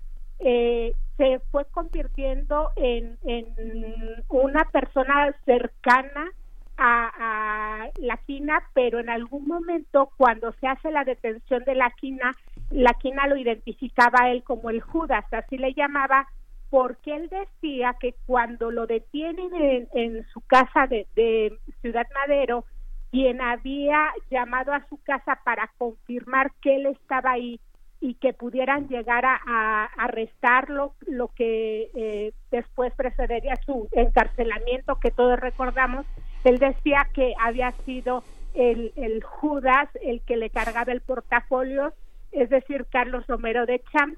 Después de, varios eh, varias representaciones eh, muy esporádicas, pues él es ascendido a secretario eh, general, eh, recibe el cobijo de los pinos por muchos años, trascendió incluso a los presidentes de la llamada alternancia, ejercía un poder y un chantaje frente a disposiciones que podrían haber hecho más eficiente petróleos mexicanos.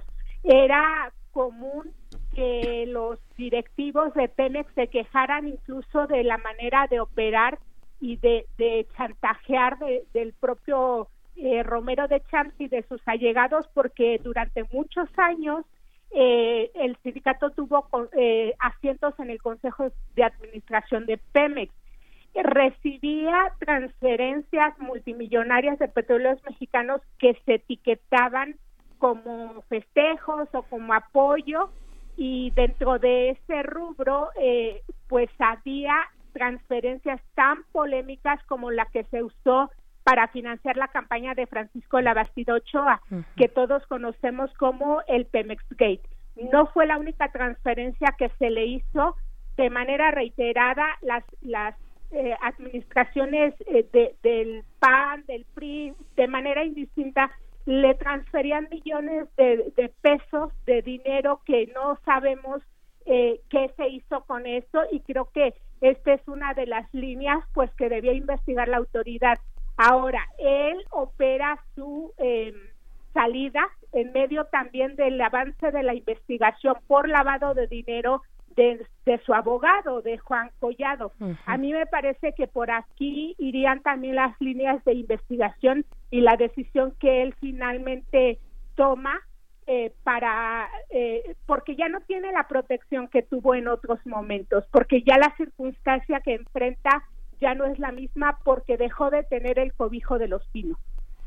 ¿Tú crees que Juan Collado, perdón, solo para puntualizar este último comentario, Ana Lilia, ¿crees que Juan Collado, eh, la investigación sobre Juan Collado pueda ser la hebra o una de las hebras importantes que al jalarla pueda desenmarañar y, descobijar, digamos, esta protección, este manto de protección y de impunidad que han tenido muchos de estos personajes, en este caso Romero de Shams? ¿Crees que por ahí podría venir algo importante?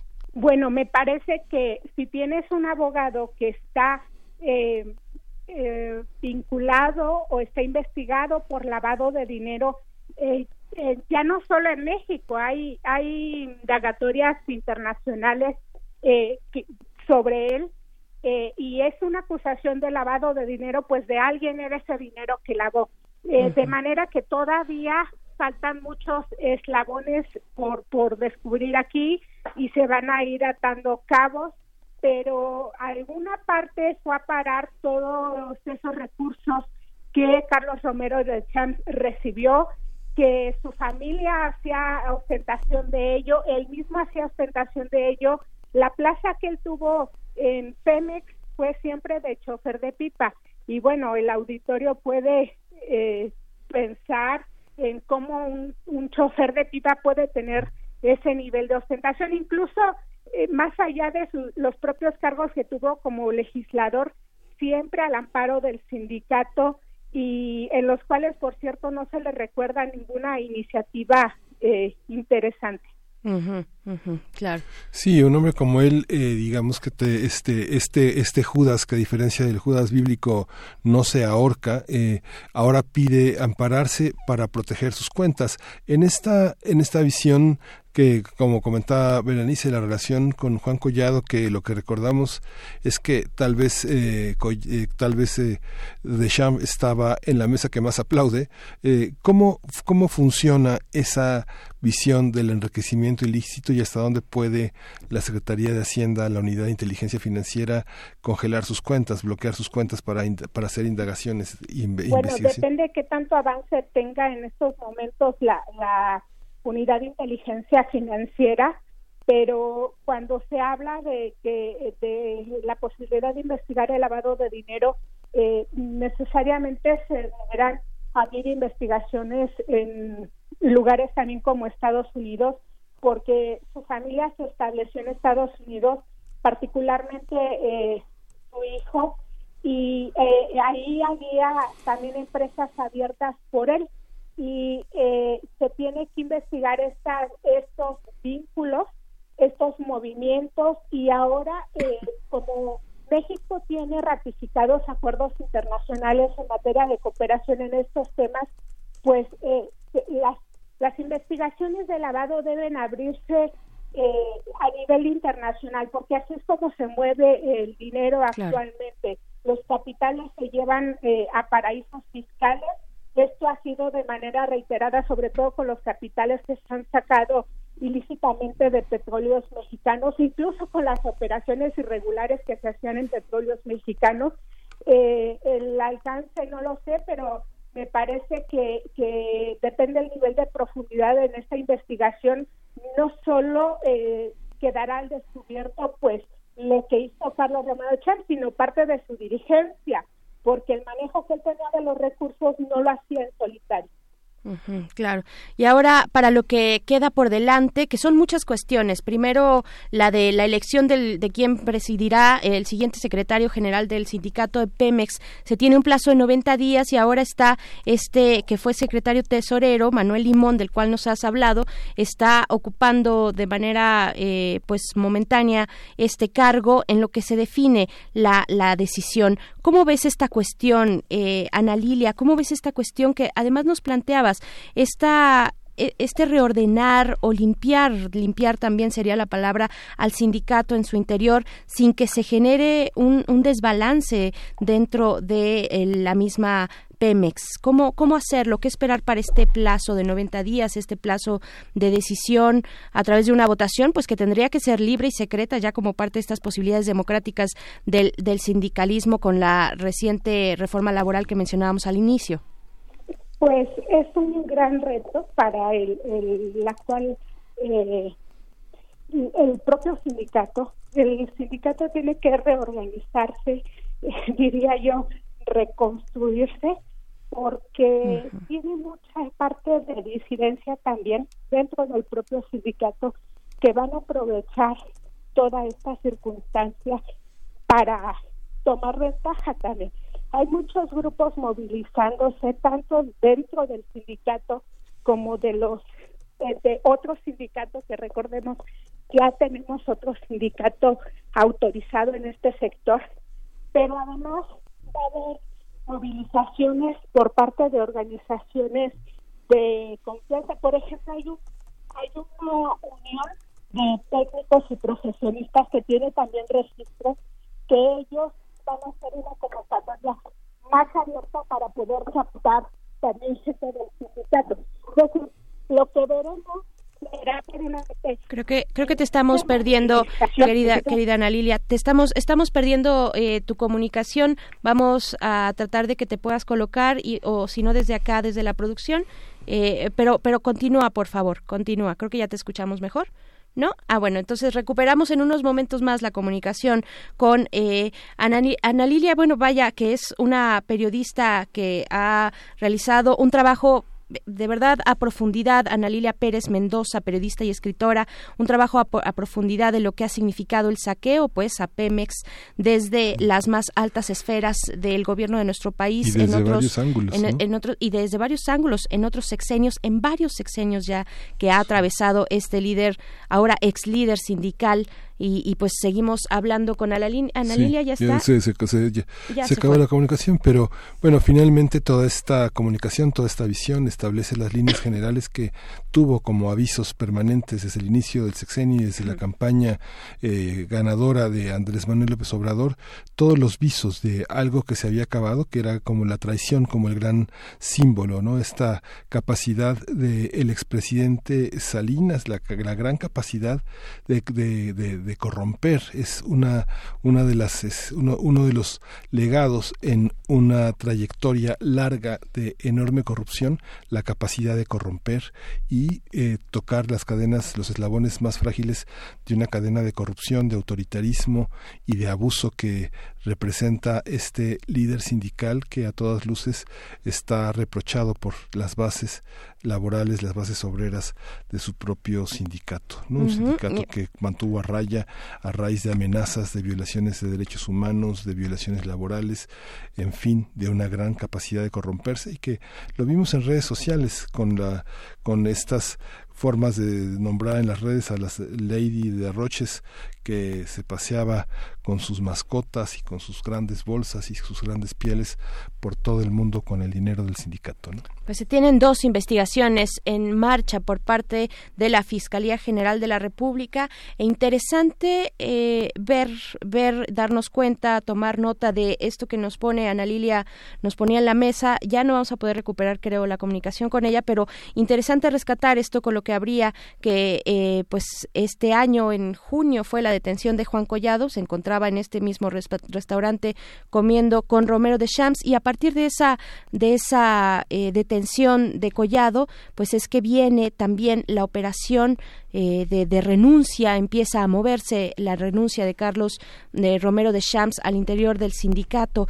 Interesante la señal que pudo haber recibido, lo que pudo haber temido en su momento eh, este, este personaje Romero de Champs y pues bueno, sobre todo pensar qué es lo que sigue, eh, qué es lo que sigue para la justicia, para casos como este, para la pues la, la investigación y, y los y, pues de las responsabilidades que se tengan que deslindar sobre personajes como este que bien dices han representado pues el derroche, la corrupción, la impunidad eh, en este en este país en sus más altas esferas, pues estaremos siguiendo de cerca este caso Carlos Carlos Romero de Champs con dos investigaciones, con dos investigaciones y, y también con esta renuncia, pues bueno, vamos a seguir en el tema Miguel Ángel. Sí, vamos.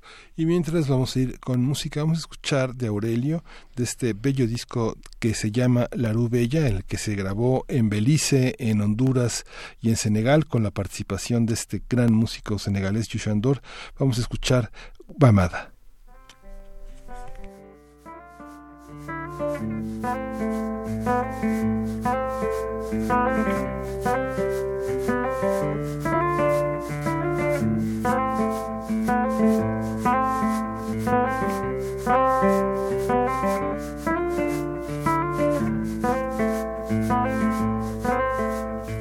da wa da wa lu da say it. Kunyo kunyo lu da say it. Da wa da wa lu da say it. Kunyo kunyo lu da say it.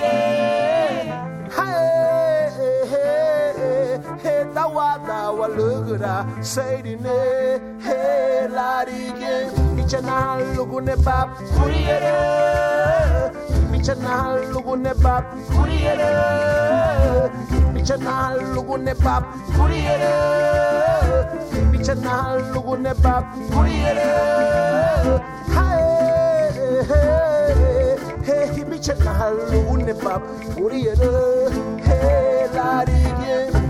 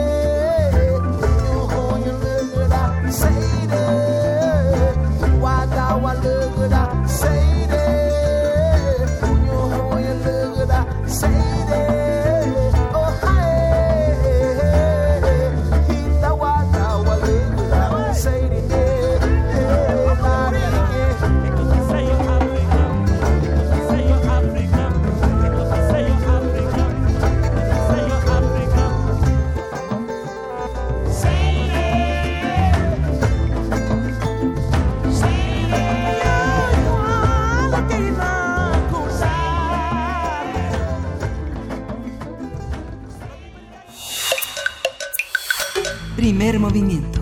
Hacemos comunidad. Nota Internacional.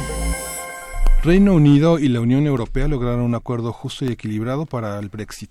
Boris Johnson, primer ministro británico, y Jean-Claude Juncker, presidente de la Comisión Europea, dieron a conocer el acuerdo logrado este jueves. Juncker dijo que recomendaría al Consejo Europeo ratificar el acuerdo, mientras que Johnson tendrá que buscar el respaldo del Parlamento británico. Sin embargo, el Partido Nacionalista Norirlandés ha señalado que no apoyará a los conservadores.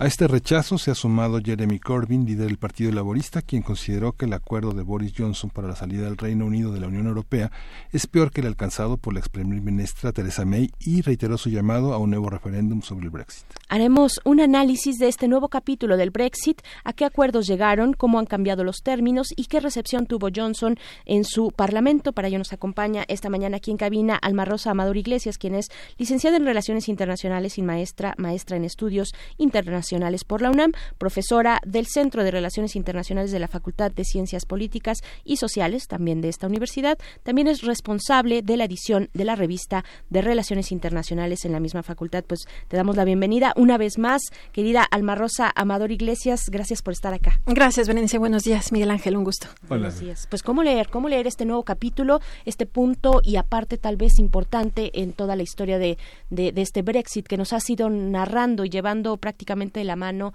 eh, a través de tu análisis. Eh, Sí, estamos eh, ante una nueva posibilidad de acordar los términos de esta retirada del Reino Unido respecto a la Unión Europea, aunque también vamos a plantear que existen escenarios que siguen siendo posibles. ¿no?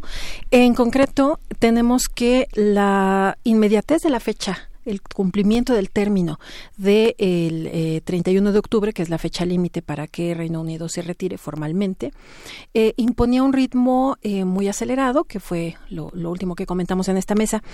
El 19 de octubre, el sábado, era el último día para eh, poder definir si se generaba un nuevo acuerdo entre la Unión Europea y Reino Unido o si el que había sido negociado por Theresa May y que fue rechazado en su momento tres ocasiones por el Parlamento, seguía en pie para poder eh, articular esta retirada de, de, la, de Reino Unido respecto a la Unión Europea.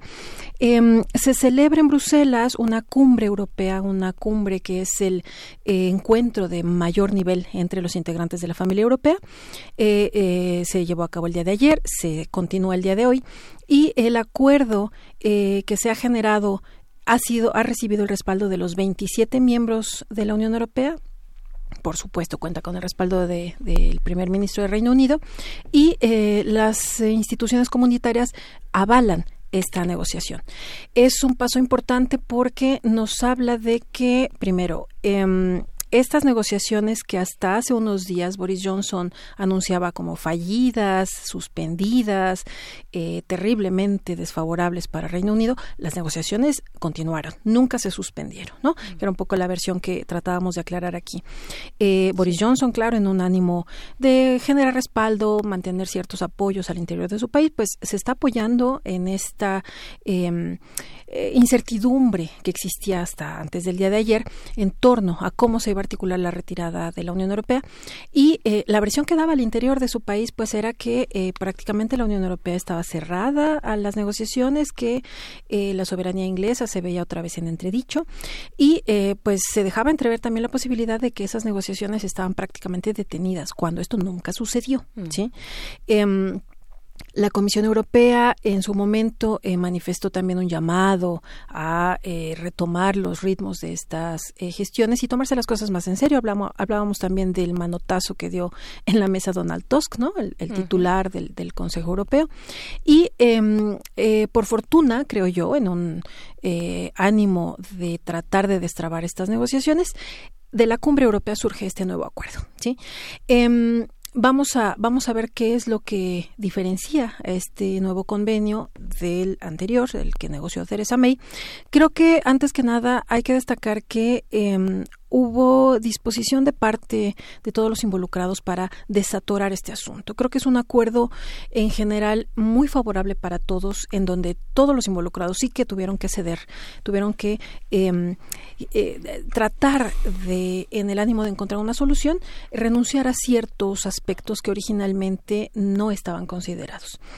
Eh, este nuevo acuerdo de entrada creo que tiene como relevancia el hecho de que atiende a las demandas de aquel, aquellos acuerdos del Viernes Santo del 98, en donde se establece que no debe existir una frontera física entre las dos Irlandas. Este es uno de los aspectos más relevantes del acuerdo que eh, vimos en la versión anterior que generaba mucha controversia, porque se ponía sobre la mesa la discusión el hecho de que no era posible, no era deseable, no se iba a aceptar que una serie de normatividades comunitarias echara para atrás lo acordado hace 30 años en los procesos de negociación entre las dos Irlandas. Bueno, el nuevo acuerdo atiende a estas disposiciones. En el nuevo acuerdo no se considera como tal una frontera física en el límite de las dos Irlandas, la República de Irlanda y la Irlanda del Norte, que es un territorio del Reino Unido, sino que se establece que todo control migratorio, aduanero y todo esto se va a generar en Irlanda del Norte en los puertos. Aquí, una vez más, eh, el mar salva a Reino Unido. Una vez ¿no? más. Una vez más. Em, así que la, la primera traba que muchos de los eh, observadores de este proceso y concretamente los irlandeses ponían respecto al acuerdo anterior ha quedado salvada. No va a haber una frontera física como tal entre las dos Irlandas en territorio, sino que directamente en los puertos eh, del Irlanda del Norte se va a revisar, se va a llevar a cabo todo este procedimiento de entrada y salida tanto de personas como de eh, bienes.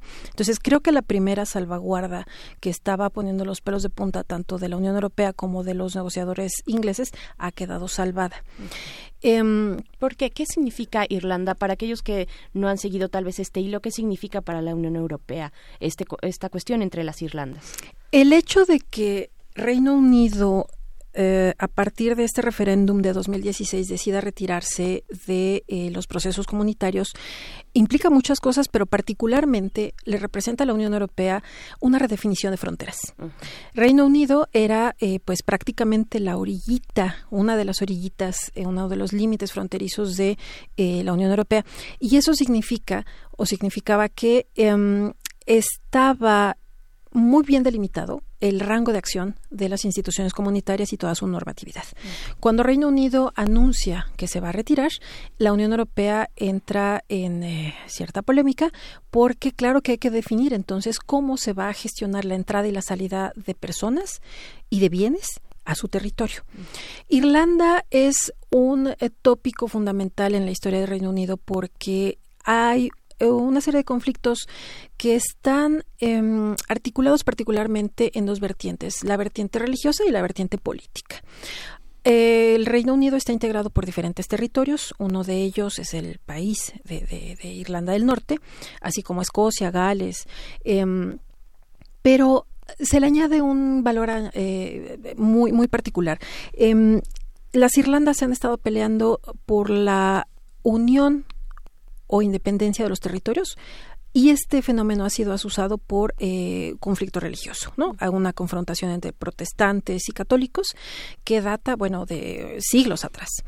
Es eh, un fenómeno que en relaciones internacionales tiene muchas aristas y que adquirió un em, em, una dinámica muy violenta en el siglo XX. Fueron 30 años de confrontación, eh, grupos armados, eh, paramilitares que estaban confrontándose y que solamente vieron la paz alcanzada en los famosos acuerdos de Viernes Santo del 1998, que em, generaba un ambiente de confianza particularmente entre los involucrados del proceso.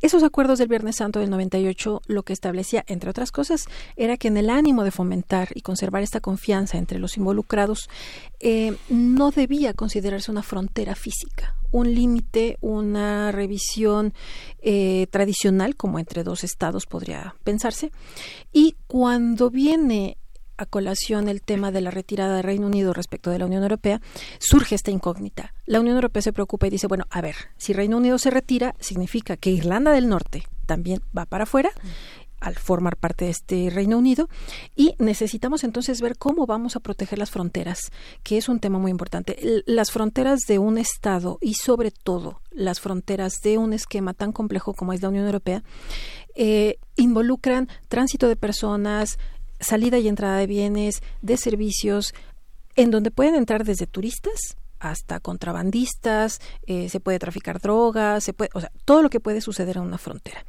Cuando en el acuerdo anterior eh, gestionado por Theresa May se hablaba de la necesidad de atender precisamente este control, esta entrada y salida de personas y de bienes, eh, los ánimos en las Irlandas se crispan porque entonces, ¿qué va a pasar con los acuerdos firmados hace 30 años? Si vamos a tener una frontera de nueva cuenta, una vez más se confirma el argumento de que las disposiciones comunitarias están por encima de la soberanía del Reino Unido. Y eso, a todas luces, genera malestar en muchos sectores.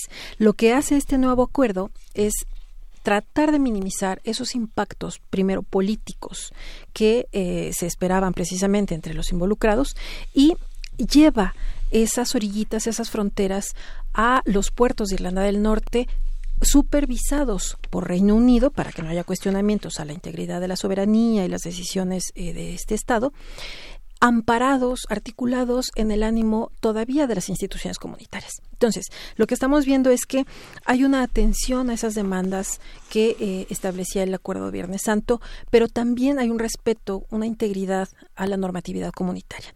Reino Unido, en la personalidad de, de Londres, el centro de discusión de este gran Estado, tiene una voz decisiva al respecto y hay otro aspecto más que yo quisiera destacar. Este nuevo acuerdo también le da una voz decisiva al Parlamento de Irlanda para eh, poder atender precisamente todo lo que tiene que ver con la retirada de la Unión Europea. Los acuerdos em, este acuerdo que se, que se alcanza en la cumbre europea tiene que ser sometido a consideración del Parlamento inglés el sábado, el día de mañana, ¿no? Entonces los tiempos también se nos siguen acortando. Eh, pero más allá de eso, em, tenemos la disposición en este nuevo acuerdo de que el Parlamento de Irlanda tendría capacidad de aceptación o de rechazo de todos los acuerdos que se vayan generando, que se vayan desprendiendo a partir de este momento con la Unión Europea. Esto está muy bien, suena bastante bien para los irlandeses, aunque a muchos todavía les sigue generando eh, cierto escosor, pero también está reanimando estas controversias nacionalistas en territorios como Escocia. Escocia se pregunta por qué le dan una voz decisiva a Irlanda, ya ya explicamos por qué, pero Escocia dice yo yo también quiero tener entonces una capacidad de decisión tan amplia como le están otorgando a Irlanda, ¿no?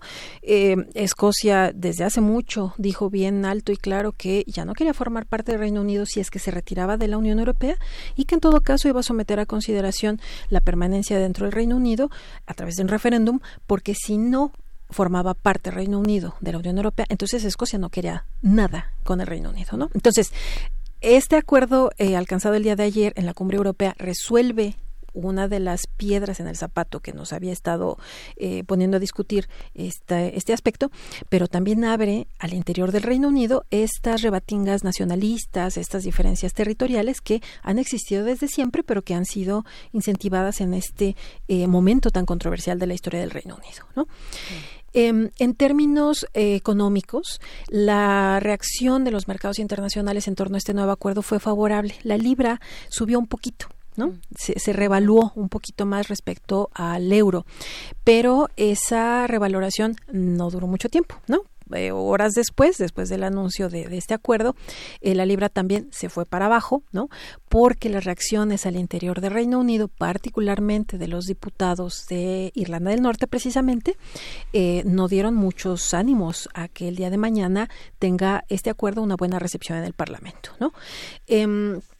Em, ¿Cuál es el paso siguiente entonces? Mañana, en una sesión extraordinaria en el Parlamento en Westminster, se tiene que someter a consideración este acuerdo. Jeremy Corbyn, que es el eh, líder de la oposición eh, de, de, Johnson, eh, ha dicho que este acuerdo incluso es peor que el de Theresa May. ¿no? Sí. La respuesta de parte de estos opositores no ha sido la más favorable lo que puede suceder, o más bien, a ver, antes de esto, lo que Boris Johnson necesita para que este acuerdo sea aprobado es contar con una mayoría en el Parlamento. Eso significa que debe tener eh, al menos 320 votos de los eh, 650 que integran este Parlamento. En el bolsillo tiene prácticamente 280 votos. Le hacen falta todavía bastantes. De esos bastantes, 10 son eh, están en manos de los parlamentarios de este Partido Union Unionista de Irlanda del Norte, que mm. ya dijo, la titular, que no le gusta el acuerdo. ¿No? Entonces, vamos a tener ahí eh, en estas eh, horas una serie de negociaciones, de discusiones que tiene como finalidad o debería tener como finalidad respaldar el acuerdo, generar tantos apoyos como sean necesarios para que el acuerdo eh, negociado entre Johnson y la Unión Europea vaya adelante, porque si no, entonces lo que va a suceder es que otra vez Reino Unido va a pedir una prórroga de la salida de la Unión Europea. Y es un escenario que para muchos vuelve a ser desgastante y eh, la pregunta de fondo es ¿qué carambas entonces es lo que van a querer los ingleses para por fin retirarse del esquema?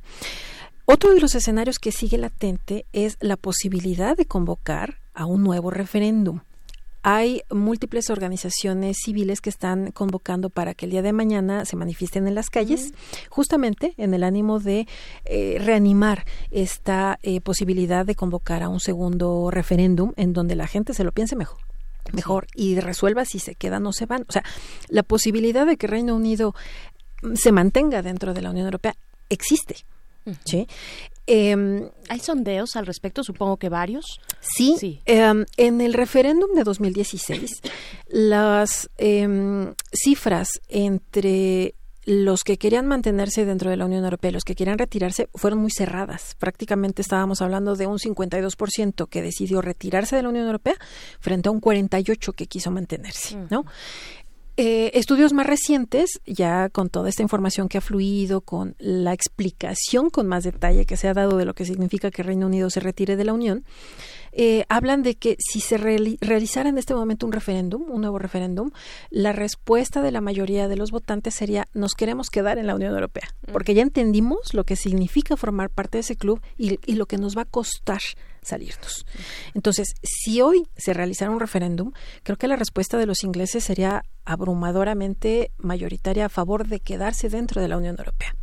El tema es cuánto va a costar y cuánto tiempo se tiene para celebrar este referéndum. Entonces, ese es uno de los escenarios, el segundo escenario que podemos visualizar.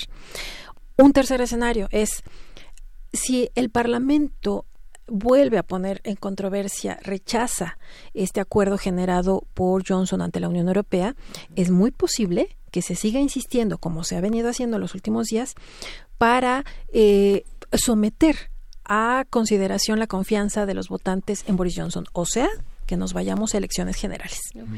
Esto podría suceder en el lapso de las próximas cinco semanas. Entonces, de aquí a mañana, tiene Johnson y compañía una tarea enorme porque tiene que convencer primero a eh, los integrantes del Partido Unionista de Irlanda, que han sido sus compañeros, los han acompañado durante todo este proceso y les han dado cierta eh, respaldo, cierto margen de maniobra, no la mayoría necesariamente, pero sí les ha dado un número importante de votos. Bueno, tiene que convencer a sus compañeros de, de, eh, bandera política para decir, apóyame en esto, seguramente negociarán alguna otra cosa para, para los irlandeses en el ánimo de que el, respaldo para este acuerdo salga mañana.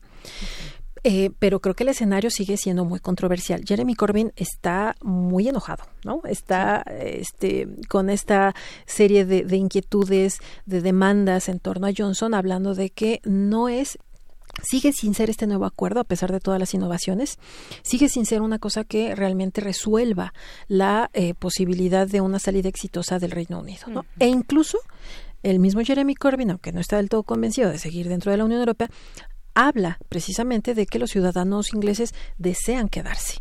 Entonces, el día de mañana va a ser crucial porque en el Parlamento se va a someter a discusión este acuerdo.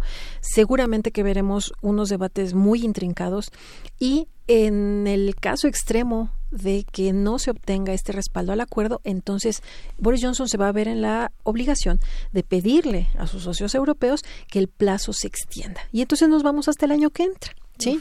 Este, este acuerdo también lo que incluye es que em, el, existe un periodo de transición para articular la retirada de la Unión Europea, lo cual nos llevaría hasta el 2020 porque lo que hace este, este acuerdo gestionado el día de ayer em, ya va poniendo los puntos sobre las IES en torno a cuestiones tan controversiales y tan importantes como son eh, las cargas fiscales. ¿no? Por ejemplo, em, hablamos de aranceles. Dentro del mercado eh, común europeo, pues por, por supuesto que hay una eh, preferencia una serie de, elementos muy favorables para los que integran este club europeo. El acuerdo lo que está proponiendo es que Irlanda del Norte se mantenga, igual que el resto del territorio eh, de Reino Unido, dentro de una zona, de, de una unión aduanera, lo cual significa que se van retirando gradualmente del mercado único europeo, pero van articulando eh, la imposición de ciertos aranceles, excepto si esos productos tienen como mercado final el eh, mercado europeo. Entonces, es una cosa mucho más precisa, mucho más eh, incluso matemática, ¿no? Incluso técnica. Incluso técnica, exactamente, que nos habla de que la retirada en este periodo de transición tendría que ser gradual. Pero ya hay una serie de consideraciones de carácter fiscal, que es lo que a muchos les preocupa, en torno a eh, que esa salida no sea abrupta, que era lo que se trataba de evitar si es que el acuerdo anterior no era respaldado, este famoso Brexit duro. Sí, El claro. acuerdo lo que abre entonces es la posibilidad de eh, articular de manera mucho más detallada y dándole voz, eh, más voz a estos involucrados, los irlandeses particularmente, para eh, poder retirarse de la manera más adecuada. ¿no? Em, las respuestas, eh, las reacciones a este nuevo acuerdo han sido muy variadas. Ya hablamos del líder de la oposición, Jeremy Corbyn, eh, molesto, incómodo, ¿no? diciendo este acuerdo tampoco nos gusta y nos vemos el sábado en el Parlamento. ¿no? El titular de la, de la Comisión Europea, Jean-Claude Juncker, eh, fue pues el que nos avisó, ¿no? Vía Twitter, eh, que este acuerdo se había generado. Em, eh, de parte de los integrantes más importantes de la Unión Europea, Francia vio con buenos ojos este acuerdo, pero también eh, eh, su presidente Macron, bueno, fue muy eh, reservado. Dijo, bueno, hay que entenderlo jurídicamente y hay que impulsar políticamente este acuerdo, ¿no? bien. Alemania también se vio muy favorecido, dijo, vamos ahí. Y el Fondo Monetario Internacional dijo, perfecto, qué bueno que ya hay una nueva propuesta, ahora trabajenlo, ¿no?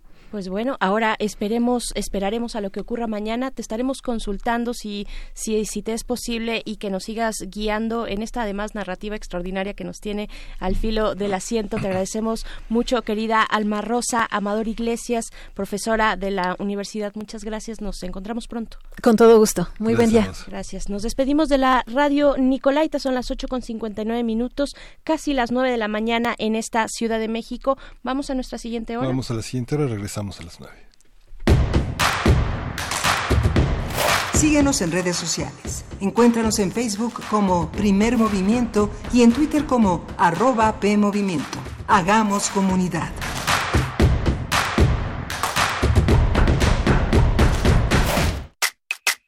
Info Ciudad de México presenta Voces por la Transparencia. En la voz de Armando Terán Ongay, director de vinculación y proyección estratégica del Info Ciudad de México.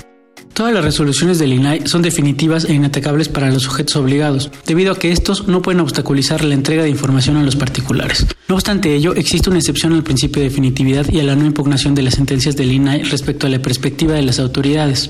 Ese recurso de revisión previsto en el artículo sexto de la Constitución Política de los Estados Unidos Mexicanos que puede presentar el consejero jurídico de la presidencia ante la Suprema Corte solo en el caso en que dichas resoluciones puedan poner en peligro la seguridad nacional. Es importante que en estos casos se delimiten definiciones en materia de derechos humanos para hacer una ponderación entre los derechos que se contraponen en estos casos, como lo es el derecho a la información y la seguridad nacional.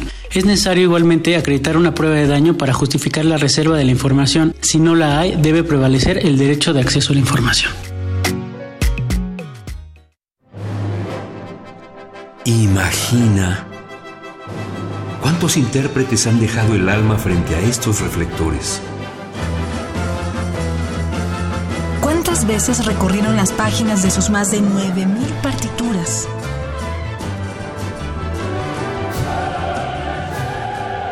¿O cuántos corazones han levantado en más de ocho décadas?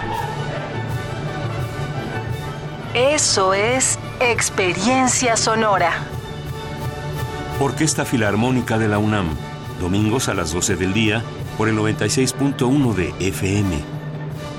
Radio UNAM, experiencia sonora. Felicidades, ya son 20 años. En cada elección que hemos decidido, hemos avanzado. La verdad, en confianza, participamos cada vez más, porque estamos ciertos que nuestra elección se respeta y es en beneficio de todas y todos. Ya son 20 años eligiendo a quienes nos representan. Tribunal Electoral de la Ciudad de México. 20 años garantizando justicia en tu elección. Vamos a talar toda esa zona de arriba. La tala de árboles y las excavaciones al pie de laderas son elementos que afectan su estabilidad. Esto puede generar deslaves. Tus actos sí marcan la diferencia para evitar desastres. Deténganse. Si llueve, puede haber un deslizamiento que afecte al pueblo. Cuando previenes, multiplicas la protección. Tú también, conviértete en guardián de la protección civil. Sistema Nacional de Protección Civil. Gobierno de México.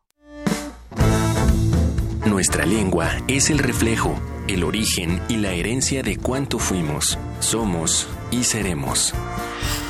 Reinventémosla con música.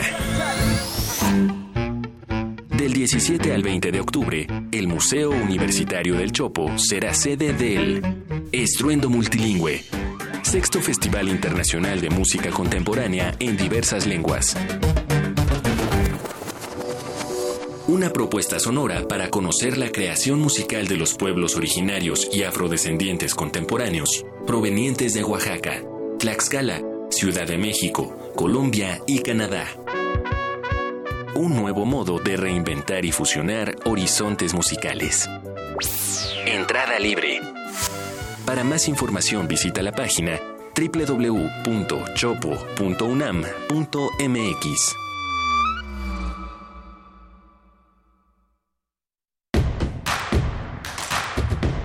Encuentra la música de primer movimiento día a día en el Spotify de Radio UNAM y agréganos a tus favoritos.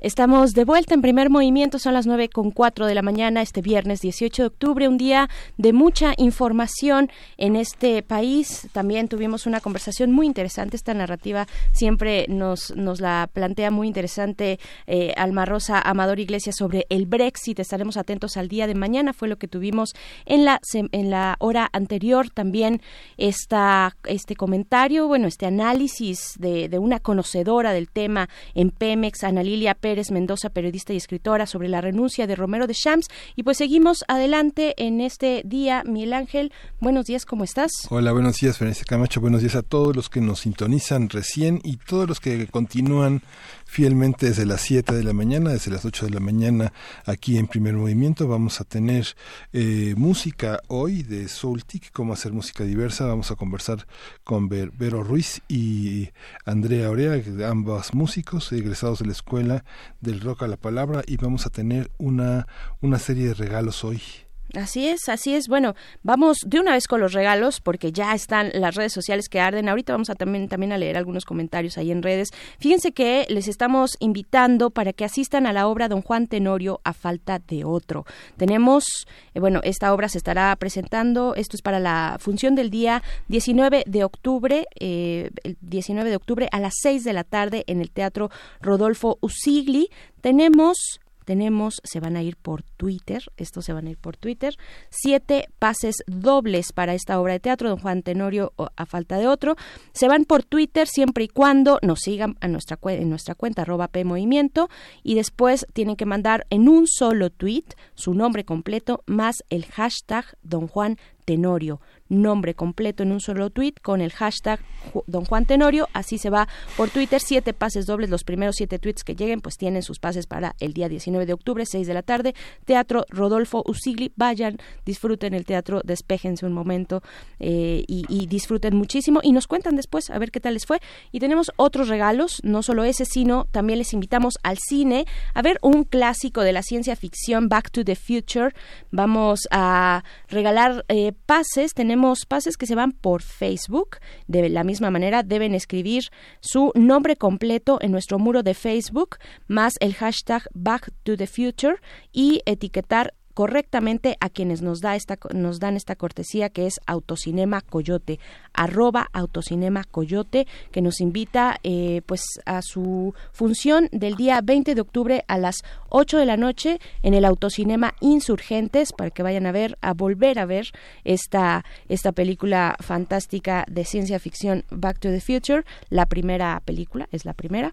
Entonces bueno ahí está Facebook y Twitter muy atentos para que se lleven estas cortesías y tenemos bueno, para Back to the Future, para la película en Cinema Autocoyote Cinema, tenemos nada más un, un, un pase. Se van a ir, recuerden que pueden llevar a todos los amigos, familiares y demás personas que se quieran sumar dentro de su coche y pasan todos completitos con este pase. Si van caminando o si van en bicicleta o en cualquier otro medio de transporte, pues solamente tendrán una entrada. Si van en coche, pues todos los que quepan. Entonces, bueno, ahí está esta invitación.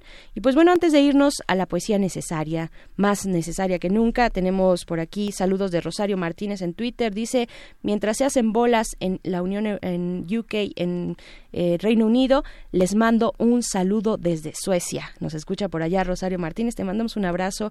Eh, R. Guillermo dice, es problema de fronteras, Reino Unido, Unión Europea, por tráfico de drogas, personas, contrabando, mafias, etcétera, similar al problema China-Hong Kong, debido eh, debiendo sumar a este último el espionaje, el sabotaje y un largo etcétera. También Juan Jaso López nos da las gracias, creo que por la complacencia musical que le pusimos hace unos momentos y que nos gustó mucho. Juan Jaso, saludos.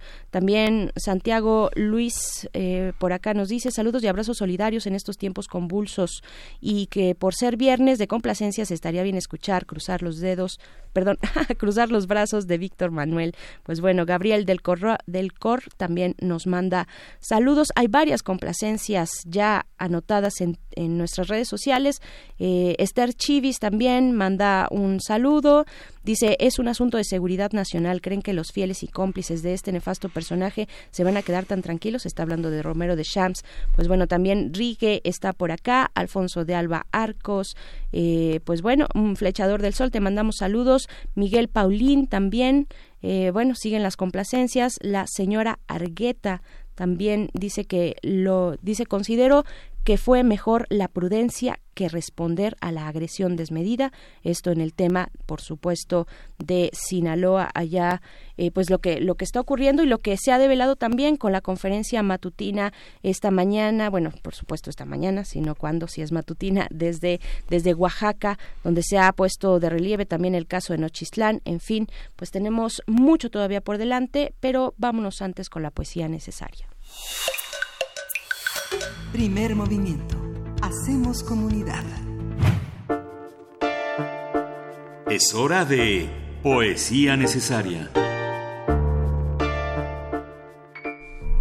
Hoy vamos a leer poesía de Álvaro Mutis, una poesía que está dentro del material de lectura que edita la UNAM y y que representa bien a este gran gaviero, este gran poeta colombiano que vivió gran parte de su, no toda su juventud y hasta la madurez, hasta su muerte a los 90 años en septiembre de hace seis años, Álvaro Mutis. Álvaro Mutis murió a los 90 años, nació en 1923, es uno de los eh, grandes, grandes escritores colombianos, eh, eh, muy conocido en todo el orbe, es un hombre muy traducido y voy a leer las plagas de Macrol, que al final va a ser acompañado con este, con este llanto jubiloso de Janis Joplin, Cry Baby. Dice, eh, las plagas de Macrol. Dice, mis plagas, entrecomillado, llamaba el gaviero las enfermedades y males que le llevaban a los hospitales de ultramar. He aquí algunas de las que con más frecuencia mencionaba. Un gran hambre que aplaca la fiebre le esconde en la dulce cera de los ganglios. La incontrolable transformación del sueño en un sucederse de brillantes escamas que se ordenan hasta reemplazar la piel por un deseo incontenible de soledad. La desaparición de los pies como última consecuencia de su vegetal mutación en desobediente materia tranquila algunas miradas, siempre las mismas, en donde la sospecha y el absoluto desinterés aparecen en igual proporción. Un ala que sopla al viento negro de la noche en la miseria de las navegaciones y que aleja toda voluntad, todo propósito de sobrevivir al orden cerrado de los días que se acumulan como lastres sin rumbo. La espera gratuita de una gran dicha que hierve y se prepara en la sangre, en olas sucesivas, nunca presentes y determinadas, pero evidentes en sus signos un irritable y constante deseo, una especial agilidad para contestar a nuestros enemigos, un apetito por carnes de caza preparadas en un intrincado dogma de especies y la obsesiva frecuencia de largos viajes en los sueños, el ordenamiento presuroso de altas fábricas en caminos despoblados, el castigo de un ojo detenido en su duro reproche de escualo que gasta su furia en la ronda transparente del acuario un apetito fácil por ciertos dulces de maicena teñida de rosa y que evocan la palabra Marianao, la división del sueño entre la vida del colegio y ciertas frescas sepulturas.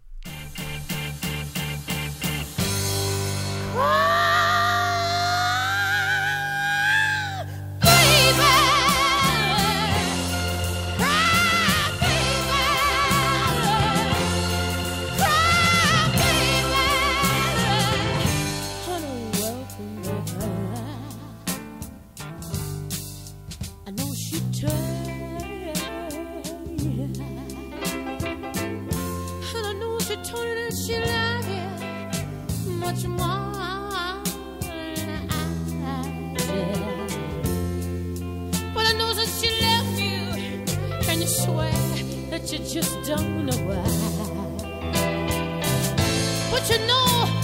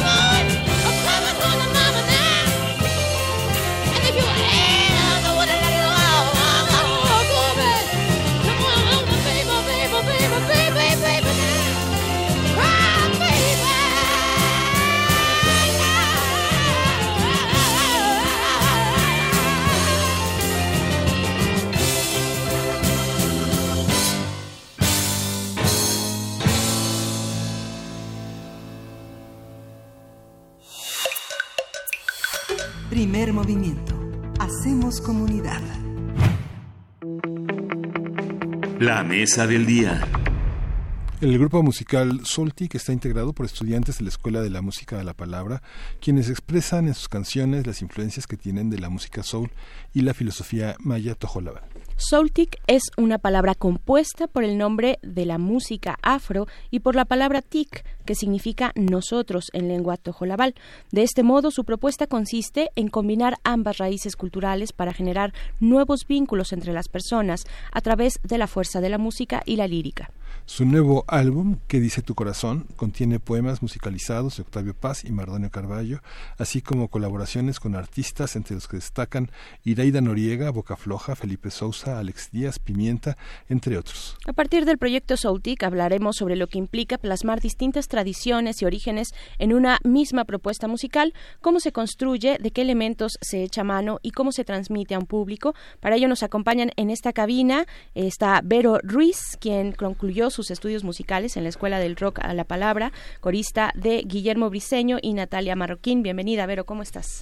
Muchas gracias, muy bien, gracias. Gracias a ti por estar aquí. Gracias. También está Andrea Orea, guitarrista, también egresada de la Escuela del Rock a la Palabra, ha recorrido escenarios importantes a nivel nacional e internacional, abarca los estilos del jazz, del funk y del soul que mucho nos gustan aquí en esta cabina. Andrea, bienvenida, ¿cómo estás? Hola, ¿qué tal? Muchas gracias a todos por la invitación. Es un placer y un honor estar en este programa. En unos, no, gracias a ti porque y también a Eumir Mancera, que estará por acá en unos momentos más, también con nosotras, con nosotros. Y pues bueno, primero preguntarles eh, qué es Soultic. Ya ah, eh, hacíamos un acercamiento de lo que significa como palabra, pero qué ha significado para ustedes, cómo lo pensaron, cuál es la propuesta musical.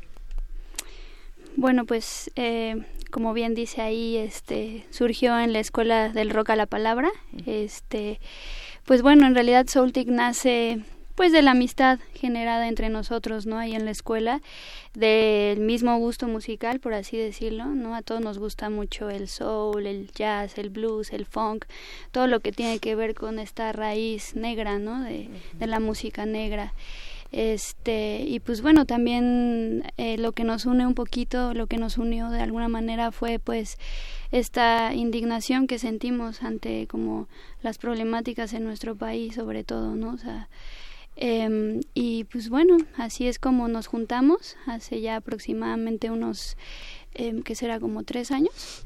Y este y empezamos a componer música no en realidad pues lo que dice ahí sobre la cultura maya tojolabal y, y, y sobre la negritud, pues eh, es más que nosotros somos aprendices, ¿no? Como de esas dos raíces, de esas dos filosofías, y, e intentamos plasmarlo como en nuestra lírica, ¿no? Y en nuestra música también, ¿no? Y pues bueno, por ahí va la cosa un poco. Pero, pero eh, pues ¿cómo, ¿cómo ha sido? ¿Cómo ha sido este camino? Eh, ¿Por qué la cultura eh, maya tojolabal es la que a la que recurren? ¿Cómo se vieron vinculados eh, con este tipo de culturas? Pues igualmente fue gracias a la escuela, ¿no? Ahí este había clases de de Maya Tojolabal, fue Carlos Lenkersdorf, en algunas ocasiones fue a la escuela, amigo de Briseño, ¿no? Y pues toda la escuela, toda la cosmovisión nos nos la acercaron la escuela del rock, ¿no? Fue a partir de ahí. Ajá. Ya después, pues Eve, Eve Rosell también conoció mucho, ¿no? De todo eso y lo, lo da en sus clases, entonces yo tengo la oportunidad de tomar talleres con ella y es, es maravillosa, ¿no? O sea, como que el ver que, que todo se, se hace como un nosotros, que no hay tú ni yo, todo tiene corazón, todo vive, todo siente, todo tiene voz, ¿no? Es como pues algo que se nos ha olvidado en estos tiempos, ¿no? Mucho. Entonces hay mucho egoísmo, no nos escuchamos, no nos vemos. Como que hay este como todos tienen voz, todos escuchan y ah, cuando ya se escuchan ya pueden opinar, ¿no? en, en esa cosmovisión que ellos tienen. Y aquí es como, no, yo quiero hablar, yo quiero decir, yo quiero opinar, yo quiero, ¿no? Entonces ahí como que tienen calma, escuchan, sienten el corazón del otro, ¿no? Pues vamos a escucharlas, ¿no? Vamos a escucharles. ¿Qué es lo que vamos a escuchar ahorita? Digo, para que los que están del otro lado de la bocina, pues vayan viendo un poquito lo que, a qué, a qué sabe y a qué suena Soltic, a qué no sabe a través de los oídos. Estamos, podemos empezar con ustedes porque también estamos em- es- esperando a Eumir, ¿no? Así es. Pero con ustedes podemos. Sí, claro. ¿Qué Sí, vamos sí, a sí. escuchar? Vero. Eh, Vero o, o Andrea, no sé quién quiera presentar. Este, Esta canción se llama Desesperamos. Es una canción que surgió a través de, de la escuela del, del rock a la palabra otra vez. Este es para los 43 de Ayotzinapa y una canción que se llama Ayotzinapa eh, de- viene en el disco que hizo la escuela que se llama Ayotzinapa Esperanza Abierta. Entonces, pues para eso la hicimos y y aquí está. Vamos a escuchar thank you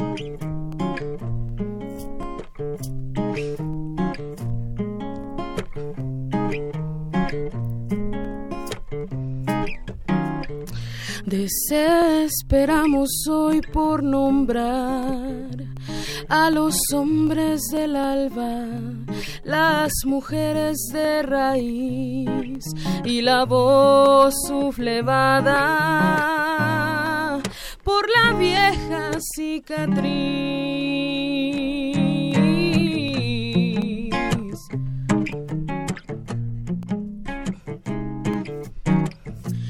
Desesperamos hoy por denunciar la historia envilecida, la desolación, la memoria dolorida de la incansable traición.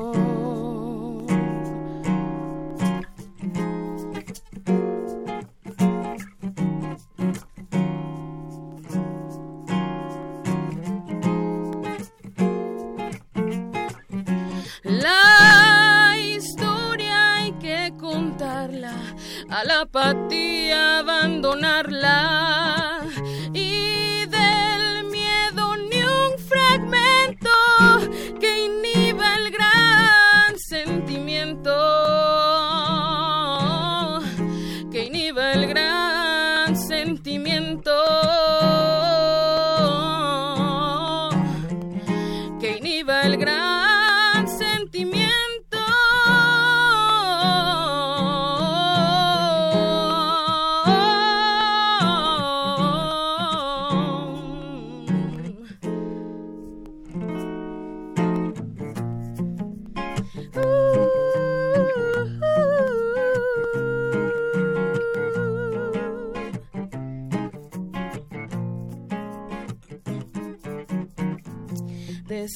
Desesperamos hoy por encontrar a la victoria furtiva, a la utópica justicia, a la conciencia esquiva, a la vida desaparecida.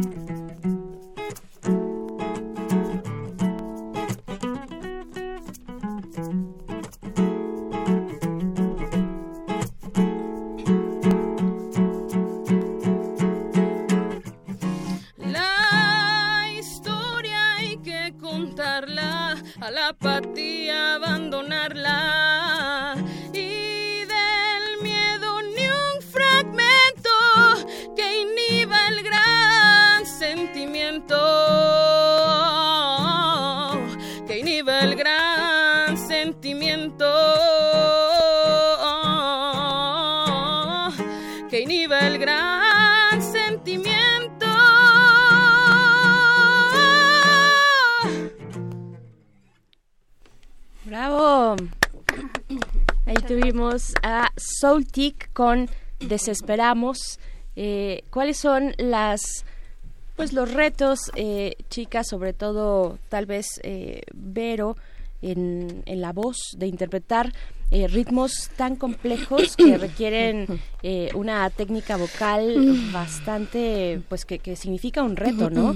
El, el blues, el soul, eh, incluso el jazz. ¿Qué, qué ha sido para ti, eh, digamos, en tu, en tu formación profesional vocal, entrarle a Soultic, Soultic con estos ritmos?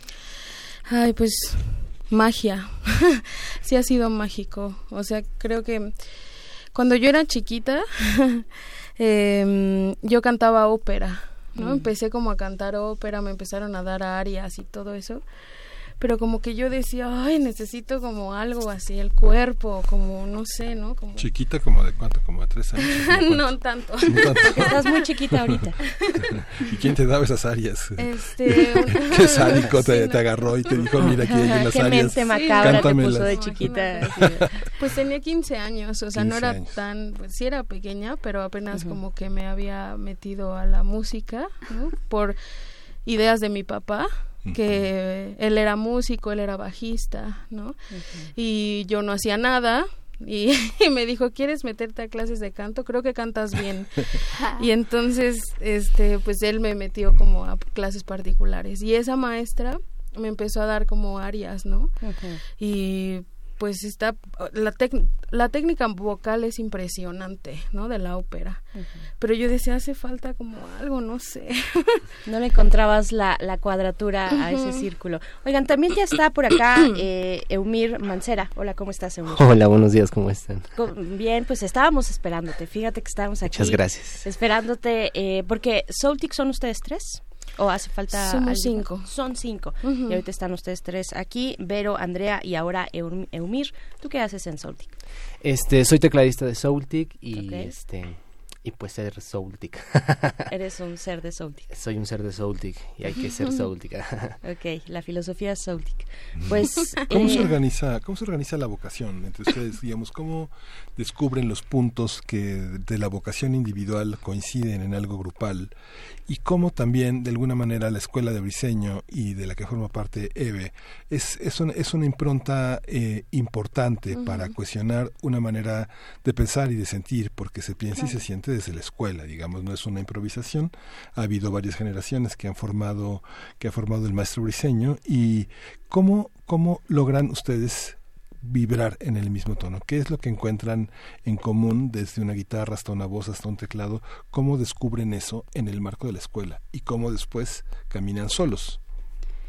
Sí, pues más o menos, como había mencionado antes, pues creo que los gustos musicales fue lo primero que atrajo como nuestra atención los unos por los otros, ¿no? O sea, Eumir es como, pues, para mí ha sido como mi mentor en la música soul, ¿no? O sea, él desde que yo entré me decía, oye, escúchate esto, escúchate lo otro, y, y a partir de ahí, pues pues yo fui como integrando más mi bagaje musical en ese sentido, ¿no? Después, obviamente, en la escuela, pues Briseño tiene mucho la enseñanza del blues, ¿no? Pero una enseñanza profunda de dónde viene, este, ¿no? O sea, no solo como, a ver, es un- una vuelta de 12 compases y ya, ¿no? O sea, de dónde viene este el canto del blues que es, ¿no? O sea, un canto de dolor, de enraizado, el gospel, este, sí, la verdad, y con, con Eve también vimos gospel, vimos eh, toda esa raíz como y pues obviamente nos, nos juntó, yo creo que eso fue lo primero que nos vibró, ¿no? Como el gusto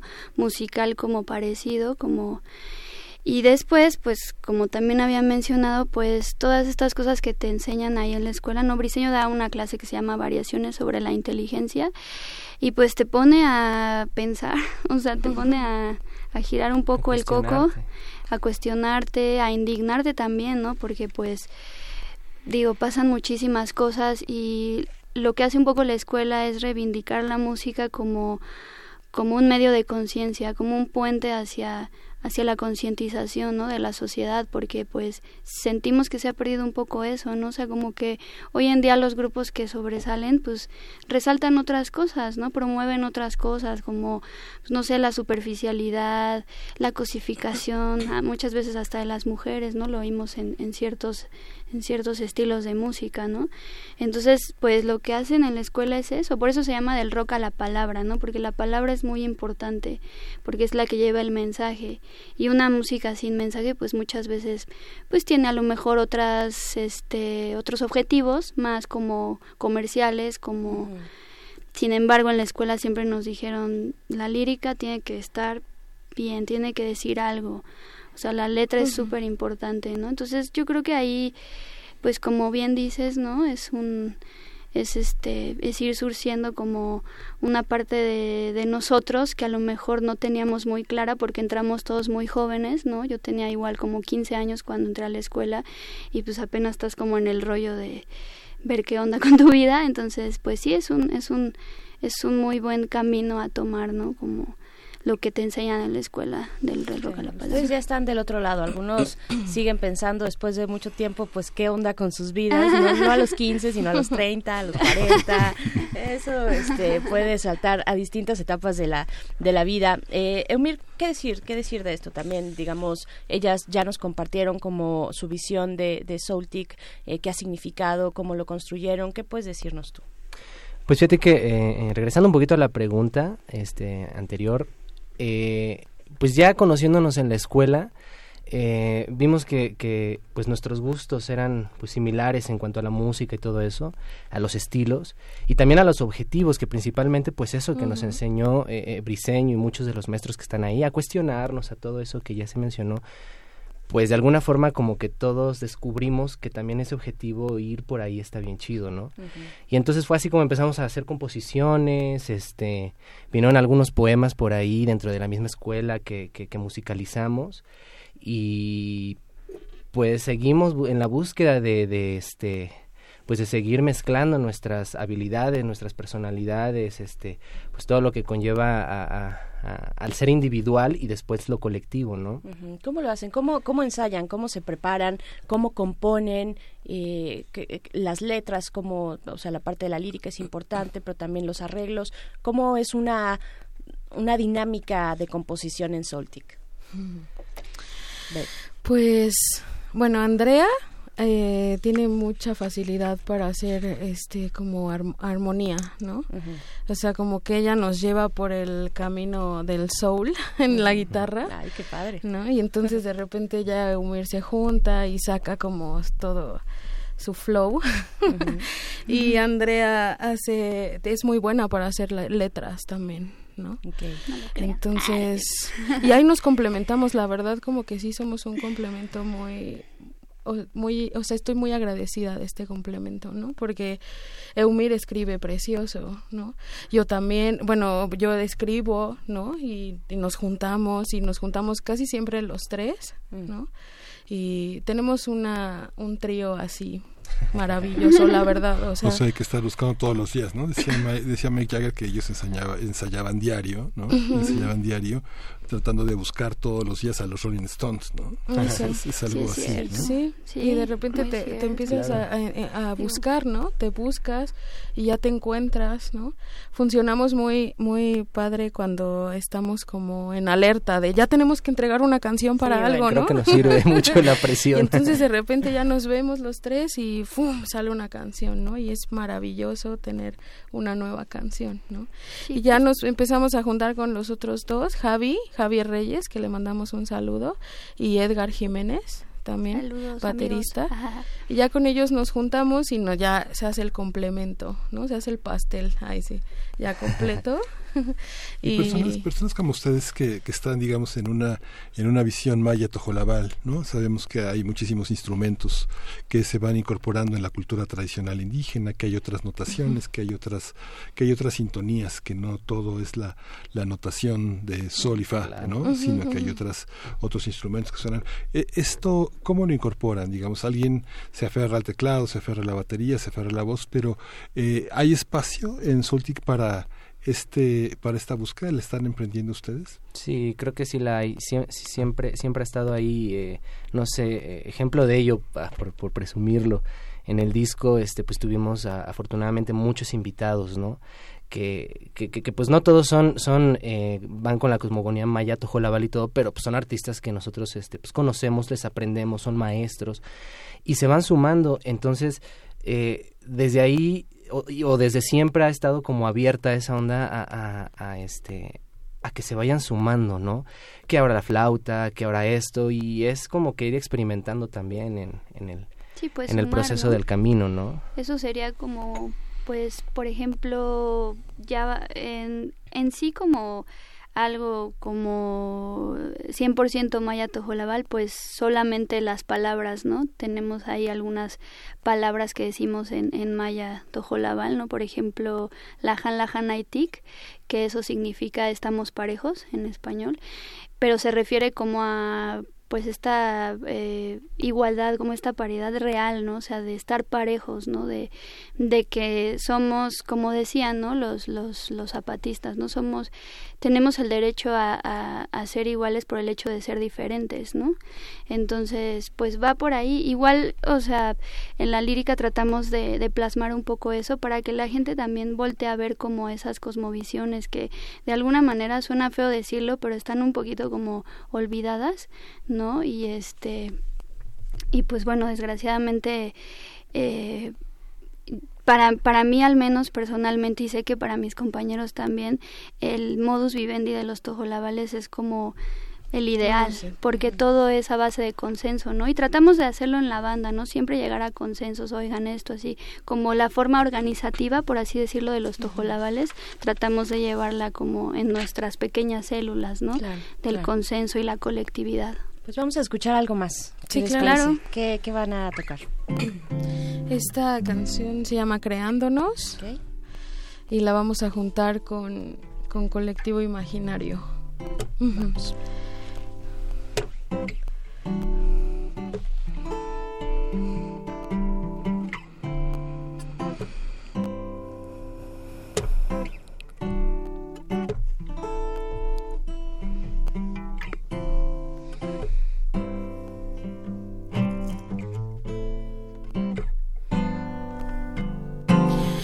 Es tiempo de olvidar los prejuicios y volver a creer en la humanidad, romper los espejos que reflejan el ego y empezar a abrazarnos sin falsedad. Ah, oh, oh, oh. Es necesario soltarse a sí mismo y dejarse caer en otra realidad, crear los sonidos en forma de viento y momento a momento expandir esta libertad, esta libertad.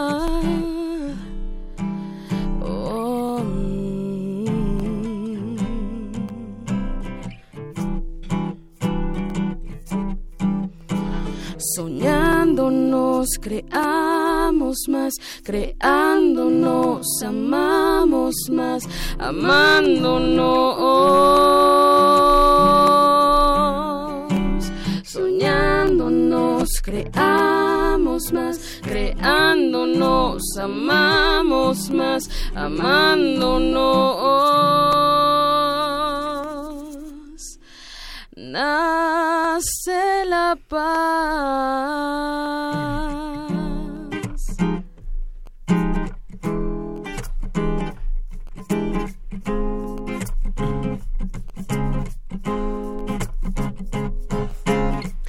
tanto frío que se nubló la razón. Llegó el verano y esta industria gentrifica sazón. Nueva prisión como negocio, plantación de algodón.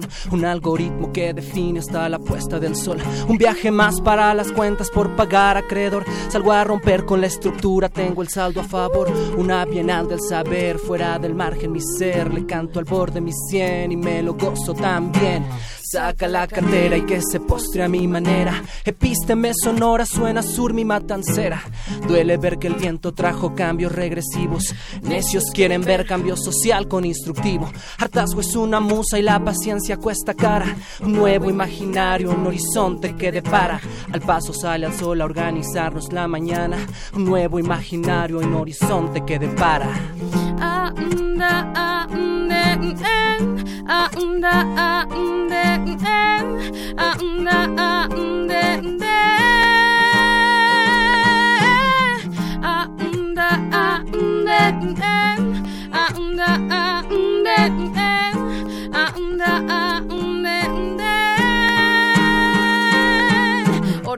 mm, de, un nuevo imaginario que despierta, el imaginario colectivo que se alerta, con el puño en alto expresa y manifiesta y se sacude el peso colonial que lo, que lo secuestra. Vamos poniéndole más fuerza al sonido orgánico, por la música el amor es casi tántrico y nos lleva al vendaval.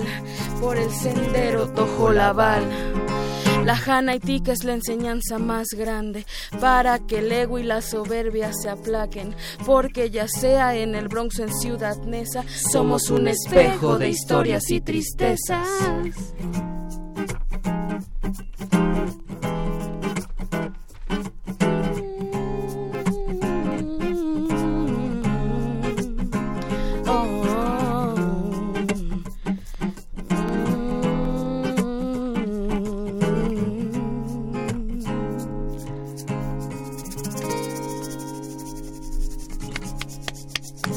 Bravo, bravo, bravo, ya somos fans. Gracias, gracias. gracias. Aquí estuvo Soltic con esta canción que es creador, crean, Creándonos. Creándonos, creándonos. Eh, y pues bueno, estamos ya por despedirnos, chicos. Eh, Vero, Andrea, Eumir, estamos por despedirnos, pero háblenos de su reciente material, dónde lo podemos encontrar. Esta última canción, que además tiene hip hop, eh, tiene, está, está también en este disco. Sí, en esta canción grabó Boca Floja, este, el principio. lo que hace Eumir es, es parte de Boca Floja, como que lo juntamos. Sí, eso fue ahí, sí, totalmente el sello lo, lo, lo vibré. Sí. Y en la primera estuvo Iraida, está Iraida en el disco, Iraida Noriega. Entonces, pues sí, ahí están estas dos canciones en el disco, la pasada también, ¿no? Entonces, este nuevo material se llama ¿Qué dice tu corazón? fue lo hicimos gracias a mucha gente muy querida que se unió en cuanto a la música y en cuanto a ayudarnos a que a la producción y todo eso no como Ricardo eh, Ricardo Héctor Jiménez Felipe Sousa no el estudio 13 que ahí grabamos em, y pues muchísima gente que estuvo involucrada no Ale de la Torre que hizo el diseño del disco no que es una maga es genial o es, es, precioso no lo que hizo el trabajo que hizo.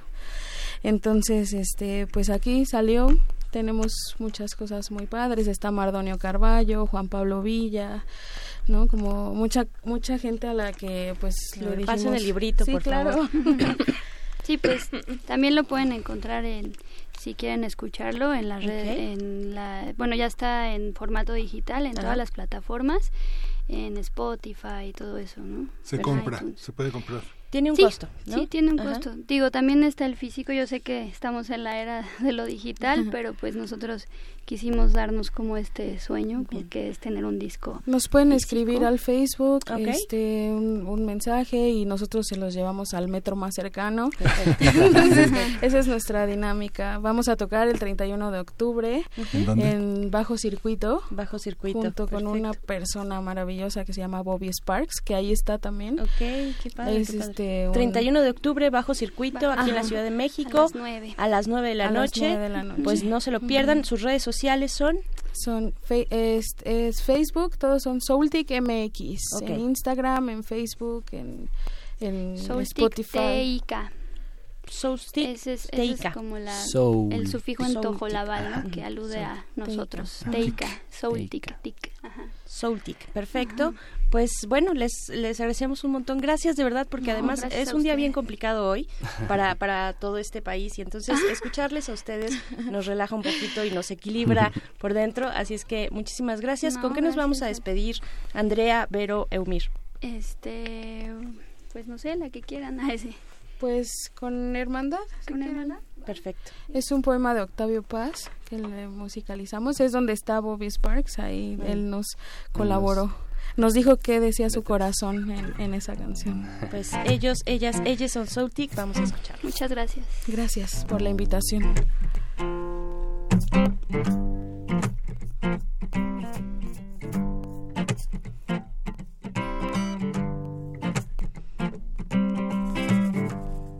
Soy un hombre duro poco y es enorme la noche. Pero miro hacia arriba Las estrellas escriben. Sin entender, comprendo, también soy escritura. Y en este mismo instante, alguien me deletrea.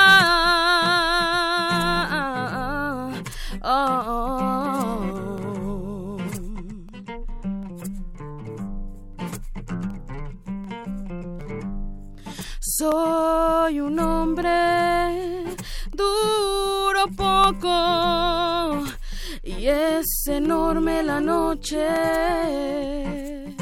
Oh, Pero miro hacia arriba, las estrellas escriben. Oh, sin entender, comprendo también soy escritura y en este mismo instante alguien me deletrea sin entender comprendo.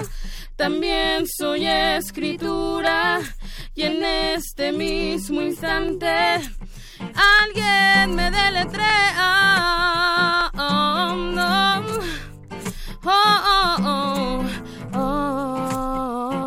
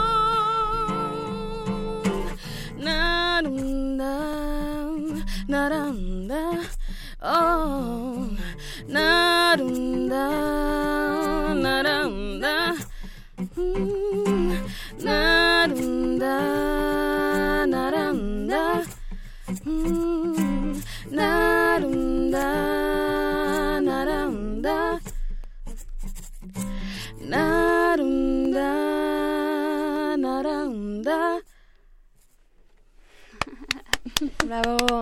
Soultic en la cabina de primer movimiento. Gracias, chicos. Vero Gracias. Ruiz, Andrea Orea, Eumir Mancera, Javier Reyes, Edgar Jiménez. Nos vemos en Bajo Circuito el 31 de octubre. Sí, Están en nuestras redes sociales también todos los datos para su material y pues gracias. Gracias. Muchas a gracias a ustedes. Es un honor estar aquí. Al contrario, gracias chicos. Pues vamos con lo siguiente, pues regresamos a este ritmo de la realidad nacional. Fíjense que estamos en, en la línea con Juan Salgado, quien es especialista en seguridad. Vamos a escuchar lo siguiente. Encuentra la música de primer movimiento día a día en el Spotify de Radio UNAM y agréganos a tus favoritos.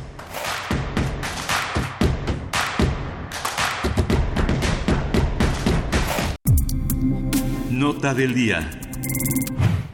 Pues estamos de vuelta ya en la línea. Nos escucha eh, Juan Salgado, especialista en seguridad y colaborador habitual en Primer Movimiento. Juan, ¿qué decir de todos estos hechos recientes de la conferencia matutina y ahora también de la conferencia del Gabinete de Seguridad respecto a lo ocurrido ayer en Culiacán? Buenos días.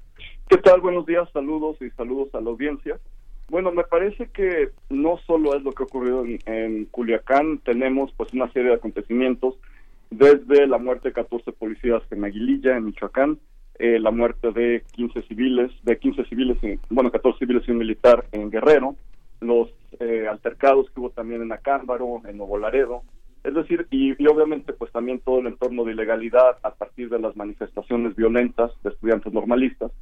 Tenemos una situación de descomposición que lamentablemente no tiene una respuesta adecuada de parte de las autoridades federales. Y en ese sentido pues eh, sucedió esto eh, realmente si vamos desde el punto de partida que es una orden de aprehensión contra el hijo del Chapo Guzmán eh, que además pues está siguiendo una solicitud de extradición a Estados Unidos pues nos deja un poco ver cómo se, se, cómo se está realizando esta política de seguridad. Es decir, es Estados Unidos quien pide este objetivo estratégico y, y pues nuevamente respondiendo a Estados Unidos van por él. Así como respondiendo a Estados Unidos enviaron a la Guardia Nacional a reprimir migrantes centroamericanos al sur, al sur del país. Entonces tenemos una estrategia de seguridad que no necesariamente se está realizando aquí en México, tal vez se está realizando desde Washington. Entonces, esto es un punto eh, importante de partida. Sí, eh, Juan, vamos, eh, ahora, antes de que sigas, te invitamos también a la audiencia a escuchar un fragmento de lo que ocurrió esta mañana en la conferencia matutina con Andrés Manuel López Ah, Obrador sí, y volvemos contigo brevemente. Esto comenzó alrededor de las 3 de la tarde. Me informaron y de inmediato se reunieron los integrantes del gabinete de seguridad para darle seguimiento el secretario de la Defensa, el secretario de Marina, el secretario de Seguridad. Se concentraron y le dieron seguimiento al problema y tomaron decisiones que yo respaldo, que yo avalo, porque se tornó muy difícil la situación y estaban en riesgo ciudadanos, muchas personas, muchos seres humanos. Se tornó muy difícil la situación y estaban en riesgo, bueno, lo que pudimos observar en algunos de estos videos que corrieron en las redes sociales de manera inmediata y durante varias horas, básicamente toda la tarde y noche del día de ayer. Eh, Juan, volvemos contigo en este segundo acercamiento, este segundo ángulo que nos planteas esta mañana. Eh, sí, bueno, en, en realidad, bueno, como decía, pues sí, son operativos que, pro- que proceden a partir de solicitud de Estados Unidos, pero también complementando lo que dijo el señor presidente con la conferencia de prensa que acaban de dar esta mañana el Gabinete de Seguridad en Sinaloa, en la cual, pues bueno, el jefe de las Fuerzas Armadas señala claramente que, que, que no estaban en- eh, al tanto de lo que estaba sucediendo, de que iba a haber un operativo. Entonces también eso es bastante grave. Tanto si estaban al tanto y no tuvieron la suficiente precaución de tener seguridad periférica para un operativo de este tipo, vamos, hasta cuando se hace una contención de una manifestación en la Ciudad de México hay seguridad periférica, algo así de pequeño. Si se va tras uno de los líderes de la delincuencia organizada tan fuerte como este, pues tiene que haber pues un operativo bien planeado con seguridad periférica. Entonces, ahí puede haber un error. Y si de verdad no sabían que estaban haciendo esto la, la policía militar, pues ¿qué, qué clase de ejército tenemos. Es decir, eh, si algo distingue al ejército es su disciplina, su compromiso, su verticalidad, es decir, que no se mueve una hoja sin que la cadena de mando esté consciente, y realmente pues se están quedando muy mal si nos dicen que no sabían que estaban ahí. Eh, La segunda parte tiene que ver en, en esta conferencia de prensa con el poco cuidado realmente que, que se planeó este operativo y con, digamos, es- esta poca po- este poco conocimiento del terreno y, y de la capacidad de reacción de la delincuencia organizada. En ese sentido, pues, eh, lastimosamente, está recurriéndose pues a la estrategia que viene desde hace 15 años, eh, a enfrentar a balazos a la delincuencia organizada. Eh, la unidad de inteligencia financiera tiene capacidades técnicas para perseguir al narcotráfico, está persiguiendo a políticos, pero no al narcotráfico, entonces sería importante que realmente esta unidad de inteligencia financiera desempeñara otro papel para poder evitar y prevenir este tipo de situaciones en el terreno. Sin duda, sin duda. ¿Qué decir? Eh, pues también de lo que finalmente resolvió la autoridad, replegarse. Eh, ¿cómo, ¿Cómo lo lees? Bueno, es, es, es sumamente lamentable. Yo creo que, que, que era, era una opción pues ya inevitable ante lo que estaba sucediendo porque definitivamente estaba en riesgo la, la población de, de Culiacán y, y, y vamos, eh, era lo que, lo que procedía. Me parece que sí podían ponerse en muchísimo más riesgo muchas vidas y la integridad de muchas personas si continuaban con, con la detención. Eh, nunca lo detuvieron técnicamente, también hay que decirlo, lo, lo tenían pues prácticamente en una condición de secuestro porque no lo, no lo detuvieron y finalmente pues decidieron irse y dejarlo. Eh, es una situación que debilita al Estado mexicano, hay, hay que decirlo, el Estado mexicano en estos últimos días ha quedado terriblemente debilitado. Matar a un policía es atentar contra el Estado y matar a 14 policías es un golpe, hasta en Afganistán es escandaloso que maten a 14 policías, pero en nuestro país lamentablemente, pues la secretaria de Gobernación lo dijo, es una cosa que pasa cualquier día y así se lo están tomando de- desafortunadamente. El informe de seguridad que se publicó esta semana justamente, ¿crees, Juan, que sea una respuesta de la, de la, del crimen organizado y del narcotráfico a este informe? Son 95 páginas en el que explica un balance de 2018 y hace una, una, una serie de propuestas en las que todo el tiempo eh, hay un elemento que distingue a las administraciones anteriores, que es garantizar el tejido social y garantizar la seguridad de la ciudadanía, que es algo que pareciera que en este desplegado de poder parece que los mismos narcotraficantes hicieron, no hirieron a nadie. Sin embargo, en, por momentos eh, gente eh, gente que estaba allí en la, en la en la 21 de marzo había señalado que los soldados que los narcotraficantes habían amenazado con ir por los familiares de los soldados, los soldados de la novena de la novena zona militar, que son soldados este instalados que han crecido y que se han desarrollado ahí. Cuando fue el conflicto zapatista, uno de los instrumentos que tuvo la Secretaría de la Defensa Nacional fue este por esa lección que implicaba un enorme conflicto familiar entre los soldados, eh, no, no tener en las zonas militares oriundos de la región, donde tenían hijos y, esposas y familiares y sus propios padres, porque eran un instrumento de coerción dada la capacidad de infiltración de los grupos criminales. ¿Tú cómo ves esa situación? Pero, eh, Juan, vamos a hacer una pausita para escuchar un segundo momento de esta conferencia de Andrés Manuel López Obrador y volvemos con tu respuesta. Lo de ayer fue un hecho lamentable eh, que se presentó, pero de ninguna manera se me hace una exageración decir que ha fracasado nuestra estrategia. Pues ahí está. Y tenemos dos minutos nada más de esta conversación contigo, Juan, eh, para este comentario de cierre y lo que decía Miguel Ángel, por favor. Sí, claro. Bueno, me parece que, que, lo que se está señalando es precisamente esta falta de, visión global de, un problema mucho más amplio y más allá de calificar cómo se falló o no la estrategia, sí estamos viendo que tiene serios problemas la Administración Federal para responder a la violencia. Es decir, realmente no tenemos una, una capacidad institucional, una capacidad de Estado, y lo que nos está eh, tristemente diciendo la, la delincuencia organizada con esto es contradictorio a lo que nos dice el gobierno. Nos dice el secretario de Seguridad en su informe que mejoró décimas porcentuales la percepción de seguridad en México y se congratula de ello, pues realmente hacerlo en medio de todo esto es muy lamentable por otra parte, también nos dicen que hay, y el presidente lo ha reiterado muchas veces, que hay gobernabilidad en el país, que tienen control, y pues lo que se ve aquí claramente es que quien ganó es la delincuencia organizada, la, delincuencia organizada replegó al Estado una vez más, y una vez más estamos viendo pues lo que hemos visto en las administraciones anteriores, que empiezan con mano dura y después tienen un discurso también de, porque recordemos, en, en 2013 Peña Nieto lo que dijo es, ya no vamos a declarar la guerra al narcotráfico, ahora lo que vamos a hacer es una política de prevención social de la violencia y la delincuencia, la cohesión social y todo lo mismo que está diciendo este gobierno. Es decir, tenemos una fórmula mixta de enfrentar a balazos a la delincuencia organizada, de dar recursos amplios a, a la prevención social de la violencia y la delincuencia, pero no ha funcionado. Entonces, realmente ya tenemos que pensar de otra manera, tenemos que empezar a activar la inteligencia, activar la inteligencia financiera sobre todo, que dejen de perseguir enemigos del régimen y que empiecen a perseguir narcotraficantes. Urge cambiar la estrategia porque realmente, si otros países como Italia lo han logrado, tenemos que seguir ese ejemplo. Tenemos que buscar mecanismos que nos lleven a golpear a la delincuencia donde le duele, que es su capacidad financiera, y no a enfrentarse en la calle con ellos, que es lo que lastima a la sociedad. Aunque quien pide la mano dura, Juan, quien pide la mano dura es la sociedad y se acaben con ellos, disparenles a todos, mátenlos a todos. La, la mano dura es de algunos grupos de la sociedad y sobre todo de la derecha.